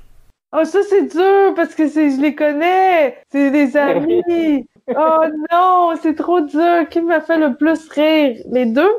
Michel me fait plus rire euh, sur scène, mais Rosalie me fait plus rire dans la vie. Voilà, j'ai trouvé le terrain d'entente. j'ai trouvé Bien le joué. Réponse qui peut plaire aux deux filles. Bien joué. Mais je le précise, que je dois le préciser dans tous les épisodes, mais toutes les personnes que je cite, c'est que des gens que je trouve ultra talentueux, mais c'est plus pour voir un petit peu ce qui te touche toi que dans le style d'humour en fait. Entre Joe Cormier et Simon Delille. oh, ça aussi, c'est dur. Je les adore, les deux. Oh my God. Je les adore, les deux. C'est vraiment, ça m'arrache le cœur. Parce que Simon, il m'écrit des, blagues, c'est mon, un de mes script éditeurs. Il m'aide à rebondir. J'ai tellement ri avec lui en brainstormant. Mais Joe aussi, je le trouve drôle. Joe m'a fait pleurer de rire avec ses conneries. Il est tellement con. Je les aime les deux à leur façon. Mais je vais dire Simon, vu que, vu que je travaille avec lui. Il avait un podcast que je trouvais super chouette, Les, les bons dimanches. Les beaux dimanches. Oui, les bons dimanches. Ah, c'était vraiment bon. Entre Jean-Thomas Jobin et Demetri Martin. Oh, j'avais, hey, tu- sais-tu quoi, dans les réponses, j'avais même pas pensé à Dimitri Martin, mais lui, je m'inspire beaucoup de lui. Ça m'a déjà touché de me faire dire que j'étais un peu, il y a une journaliste qui a déjà dit que j'étais la Dimitri Martin féminin du Québec. J'étais comme, oh mon Dieu, quel honneur. Euh, ben oui, Dimitri Martin, euh, ben j'aime beaucoup euh, Jean-Thomas Jobin, mais c'est euh, c'est un autre niveau là. C'est Dimitri, c'est Dimitri, c'est complet. J'aime vraiment ce qu'il fait. Il fait de la musique, il fait toutes sortes de choses. C'est- C'est tellement bon. J'ai justement pris euh, Demetri Martin à cause de cet article qu'on te comparait à lui. Je, j'ai- je suis tombé sur, je suis tombé là-dessus, je me suis dit, hey, je connais pas, je vais aller voir. J'ai son livre, j'adore ce qu'il fait. Il est un génie, ce gars-là.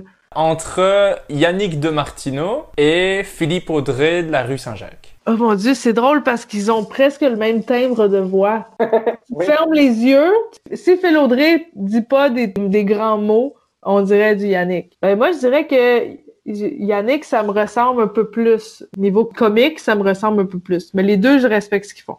Entre euh, Yvon Deschamps et Marc Labrèche. Ah! Ben, Marc Labrèche me fait pleurer de rire. Yvon Deschamps me fait pleurer de fierté. J'aime beaucoup. C'est pas la même génération, c'est sûr. Mais je dis Marc Labrèche. Encore. Ça me gosse! J'ai l'impression, là, j'ai peur que je vais faire des cauchemars que Yvon va m'appeler comme, comme ça, tu me trouves pas drôle. Tu sais? Et moi, je serais tellement mal à l'aise s'il y avait un souci à cause de ça. Ouais, c'est déchirant. Mon Dieu. Entre Louis-José Houd et Catherine Levac. Ben, c'est sûr que j'ai un, moi, j'adore Catherine. J'ai même rêvé à elle la nuit dernière. Elle était drôle dans mon rêve. Je la trouve, vraiment drôle et brillante. Sauf que Louis-José euh, fait un peu partie de ceux qui m'ont donné envie de faire de l'humour à cause de Dollar à clip, euh, de ici Louis-José Hood. Je trouve qu'il y a un bon sens de l'observation. Euh, il pointe du doigt des choses qui me font que j'avais pas remarqué. C'est là que j'ai. euh, C'est un peu le Seinfeld de chez nous là. Tu sais, il pointe, il, il a l'œil, il a vraiment l'œil pour trouver euh, chose de comique. Puis Ah, moi, je le trouve plus drôle que Seinfeld. hein, mais... oui, ben oui, il est plus drôle que Seinfeld, mais dans le sens où euh, il fait partie des humoristes d'observation. Oui. C'est vraiment les choses du quotidien. Il invente rien, il pointe du doigt des choses qui sont déjà. Entre Tania Dutel et Kian Kojandi. Entre les deux, ben là, je sais pas, moi, Kian, je l'aime, là. C'est quoi, si je dis pas Kian, il va, il va plus jamais me mettre sur ses shows? Je pense pas, il est vraiment pas comme ça. Ou alors je serais déçu.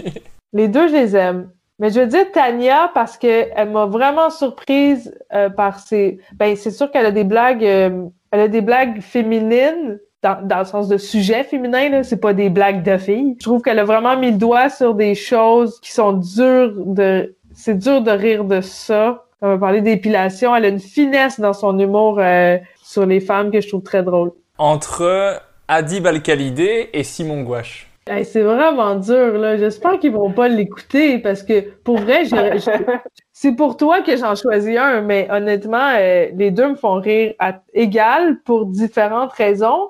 Puis ça dépend qu'est-ce que j'ai besoin. Tu sais, je sais pas comment t'expliquer. J'ai j'ai plein d'humoristes préférés qui se ressemblent pas du tout. Puis ils viennent combler différents besoins d'humour. L'humour de, de gouache, ce que j'aime, c'est que il, il est très, c'est le gars simple. C'est le gars le plus simple au monde qui dit les choses directement telles qu'elles sont. Il est super franc. Il se fait pas chier. Il fait pas semblant d'aimer quelque chose qu'il aime pas. Puis ça, ça me fait du bien à écouter euh, quelqu'un de vrai. Puis de, je m'en fous. Là. Il est vraiment, il s'en fout. Puis Adib, c'est le contraire. Il s'en fout pas. Il est acharné sur des idées. Il est obsédé par quelque chose. Il en revient pas de quelque chose que tout le monde devrait s'en foutre. Puis il est comme, mais vous remarquez pas ça? Ça, c'est, c'est ça. C'est des deux pôles différents qui me font rire pour deux raisons opposées égales. Je suis tellement d'accord avec ce que tu dis par rapport à Adib et à Simon. Euh, ils sont tous les deux super bons et les, les deux ont été tellement gentils dans les épisodes de podcast. Euh, C'était super chouette. Encore deux, deux derniers petits choix entre euh, Joe Guérin et Arnaud Soli. Wow, Joe Guérin, Arnaud Soli.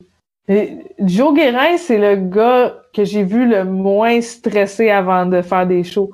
Ça, tu sais, souvent, j'ai côtoyé dans des conditions de merde, là. Que c'est, c'est drôle à quel point ça va être un mauvais show, tellement les conditions sont contre nous. C'est pas, il y a huit personnes, il y a deux chaises, il y a, pas de stage, il y a pas de micro. C'est n'importe quoi comme spectacle, mais Joe Guérin est là, ça veut dire que ça va être drôle parce qu'il rit du fait que c'est mauvais. C'est lui, il, est capable de rire dans toutes les circonstances. Jamais, il n'y a pas d'orgueil, ce gars-là. Il est pas capable de prendre personnel ou de d'être fâché qu'une blague n'ait pas marché. Puis je pense que c'est le, secret de son succès. Puis l'autre, c'est qui? C'était Arnaud Soli. C'est Arnaud, c'est une bébite. Là. Arnaud, il a du courage en tabarnak pour faire ce qu'il fait.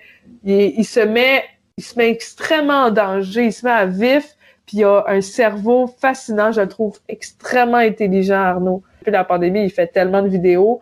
Moi, il m'a tenu en haleine là, parce, dans ses lives où il, il, fait, il dessine des gens. Là où il émet, il y a des concepts extraordinaires, ce gars-là, puis euh, il me fait, il me fait énormément rire. Ouais. c'est un gars vraiment gentil aussi. Pour ceux qui se demandaient, là, euh, tu sais, des fois, les gens vraiment talentueux, on se dit, ça doit être une personne de merde dans la vie pour être comme ça. Des fois, c'est le, c'est la fausse idée qu'on a, mais lui, il a tout pour lui. Il est gentil, il est généreux, il est intelligent, c'est un bon ami, c'est un gars plein d'empathie, puis en plus, il fait, il fait rire tout le monde. Il y a, pas de, ça fait chier un peu, il y a pas de défaut ce gars-là. ce que j'ai entendu dans beaucoup de podcasts, c'est que c'est une machine en impro aussi. Oui, oh oui, c'est une légende Arnaud Soli. Moi, j'ai fait le cégep juste après lui, j'étais la génération après son, sa génération. Puis l'Arnaud Soli, c'était, les gens ils disaient Soli, puis on comprenait sais, à quel point, quand on dit juste un mot, qu'on sait, on sait de qui on parle, la légende Soli, là, euh, comme Céline Dion, on dit juste Céline, puis tu sais que je parle de Céline Dion. C'est quand même cool, hein? Tout dernier choix, je vais enfin te proposer des Américains entre Louis C.K et Dave Chappelle. Mais uniquement au niveau euh, des textes, parce que si tu prends la vie personnelle, clairement, ça va être plus facile. ouais, c'est ça. Moi, Louis C.K., j'étais en amour avec lui longtemps. C'est pour ça que ça m'a brisé le cœur. Comme si, c'est comme s'il m'avait trompé quand j'ai appris ça. Comme, non! Il est brillant. Il ce qu'il fait comme humour. La, la série Louis, je sais pas si tu l'as écouté, là. Oui. C'est une des meilleures séries que j'ai vues de ma vie. Je, veux la revoir, d'ailleurs. Je vais aller la réécouter. Mais est-ce que est-ce que tu arrives à réécouter du Louis C.K. sans avoir ça un peu en fond de ta tête? Moi, j'ai, un peu de mal, j'avoue.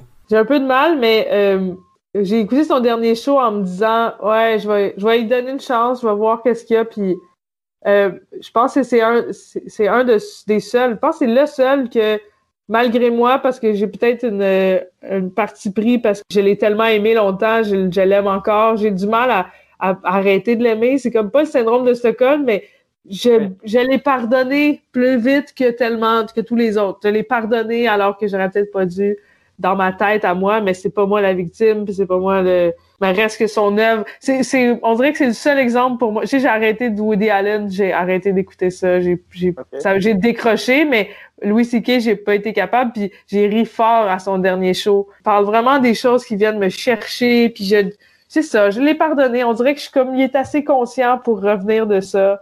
Je veux encore d'autres matériels humoristiques de lui. Je, serais contente qu'il fasse d'autres choses, tu. Ouais, je comprends. Je ris et à chaque rire, limite, ah, pourquoi je, ah, tant pis, c'est trop bon. C'est, c'est, pour moi, c'est le meilleur. Ouais, moi aussi, des fois, je repense à ces blagues, puis je souris toute seule, juste à repenser à ces blagues. Les humoristes, je sais pas toi, j'ai tendance à, dans plein de conversations, à dire, ah, mais c'est comme dans le, c'est comme dit euh, un tel humoriste par rapport à ça, et je, je le dis tout le temps, c'est, ça ou Friends? Moi, c'est les deux références. ouais, comme l'épisode où Rachel fait ça. Ouais, ouais, moi aussi, moi aussi. Toute, toute, toute, toute dernière question que j'aime poser, c'est qui est-ce que tu aimerais entendre en invité comme toi euh, dans un épisode prochain? Bonne question. Attends, mais j'ai pas vu tous ceux que t'as reçus. T'en as reçu quand même beaucoup, là. T'es la 22e. Qui j'aimerais que tu reçois? Euh, ok, ben d'abord, je vais te demander en retour, as-tu reçu T'as reçu beaucoup d'hommes blancs ou t'as quand même reçu des femmes? T'as quand même reçu des femmes puis des minorités visibles? J'ai reçu, j'ai reçu mo- moins de femmes. C'était la sixième, je crois, sur 20. Ah, ça pourrait être intéressant d'avoir Catherine Etier. Elle, elle est plus Oui. chroniqueuse. Je sais pas si tu la connais. Et c'est avec Guillaume Wagner qui l'a recommandé aussi. Ouais. Joe Cormier. Oh, tu vas avoir du plaisir avec Jonathan Cormier. Qui qui me fait mourir de rire? Il y en a tellement. Adib, tu l'as reçu. Alexandre Forêt. Alexandre Forêt. Lui, c'est Ça, un geek. OK. Ouais. Ça Il marche. va avoir tellement de choses à dire, là. Ah ben je prends note. T'auras pas de silence. Ça marche. Ben je prends note de tout ça. Merci beaucoup. Ben, merci à toi. Ben grand plaisir, mais merci d'avoir accepté de faire le podcast. Merci d'avoir pris du temps pour répondre à toutes mes questions.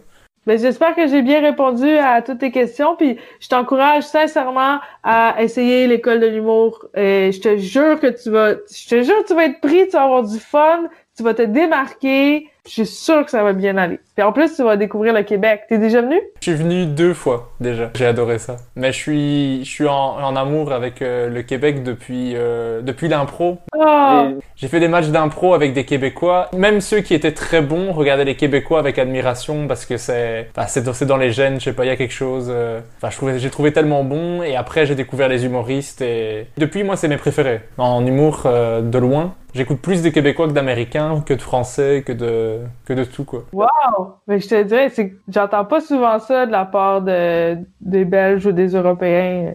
C'est que ça fait du bien à entendre, c'est cool. Une fois que t'es habitué, les, les seuls que j'ai du mal encore à comprendre, c'est les Denis de Rollet. Je comprends. C'est juste niveau compréhension, j'a- j'arrive, j'arrive pas. C'est, c'est le niveau, le niveau qui me manque encore. De langage, ouais, c'est très, très, euh, très, très québécois, ouais. Mais donc ça, il faudrait que j'aille au Québec pour améliorer encore ça un petit peu.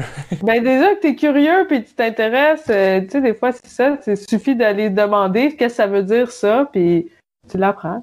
T'es prof de langue en plus, euh, ça doit vraiment t'intéresser. Oui, bah oui, vraiment. Mais en tout cas, merci beaucoup. Mais les Québécois, pour le moment, à chaque fois que je propose, tout le monde me dit oui, ou en tout cas, tout le monde me répond s'ils sont disponibles. Donc c'est, ça fait vraiment plaisir. Merci. Ça fait plaisir, j'adore ça parler d'humour.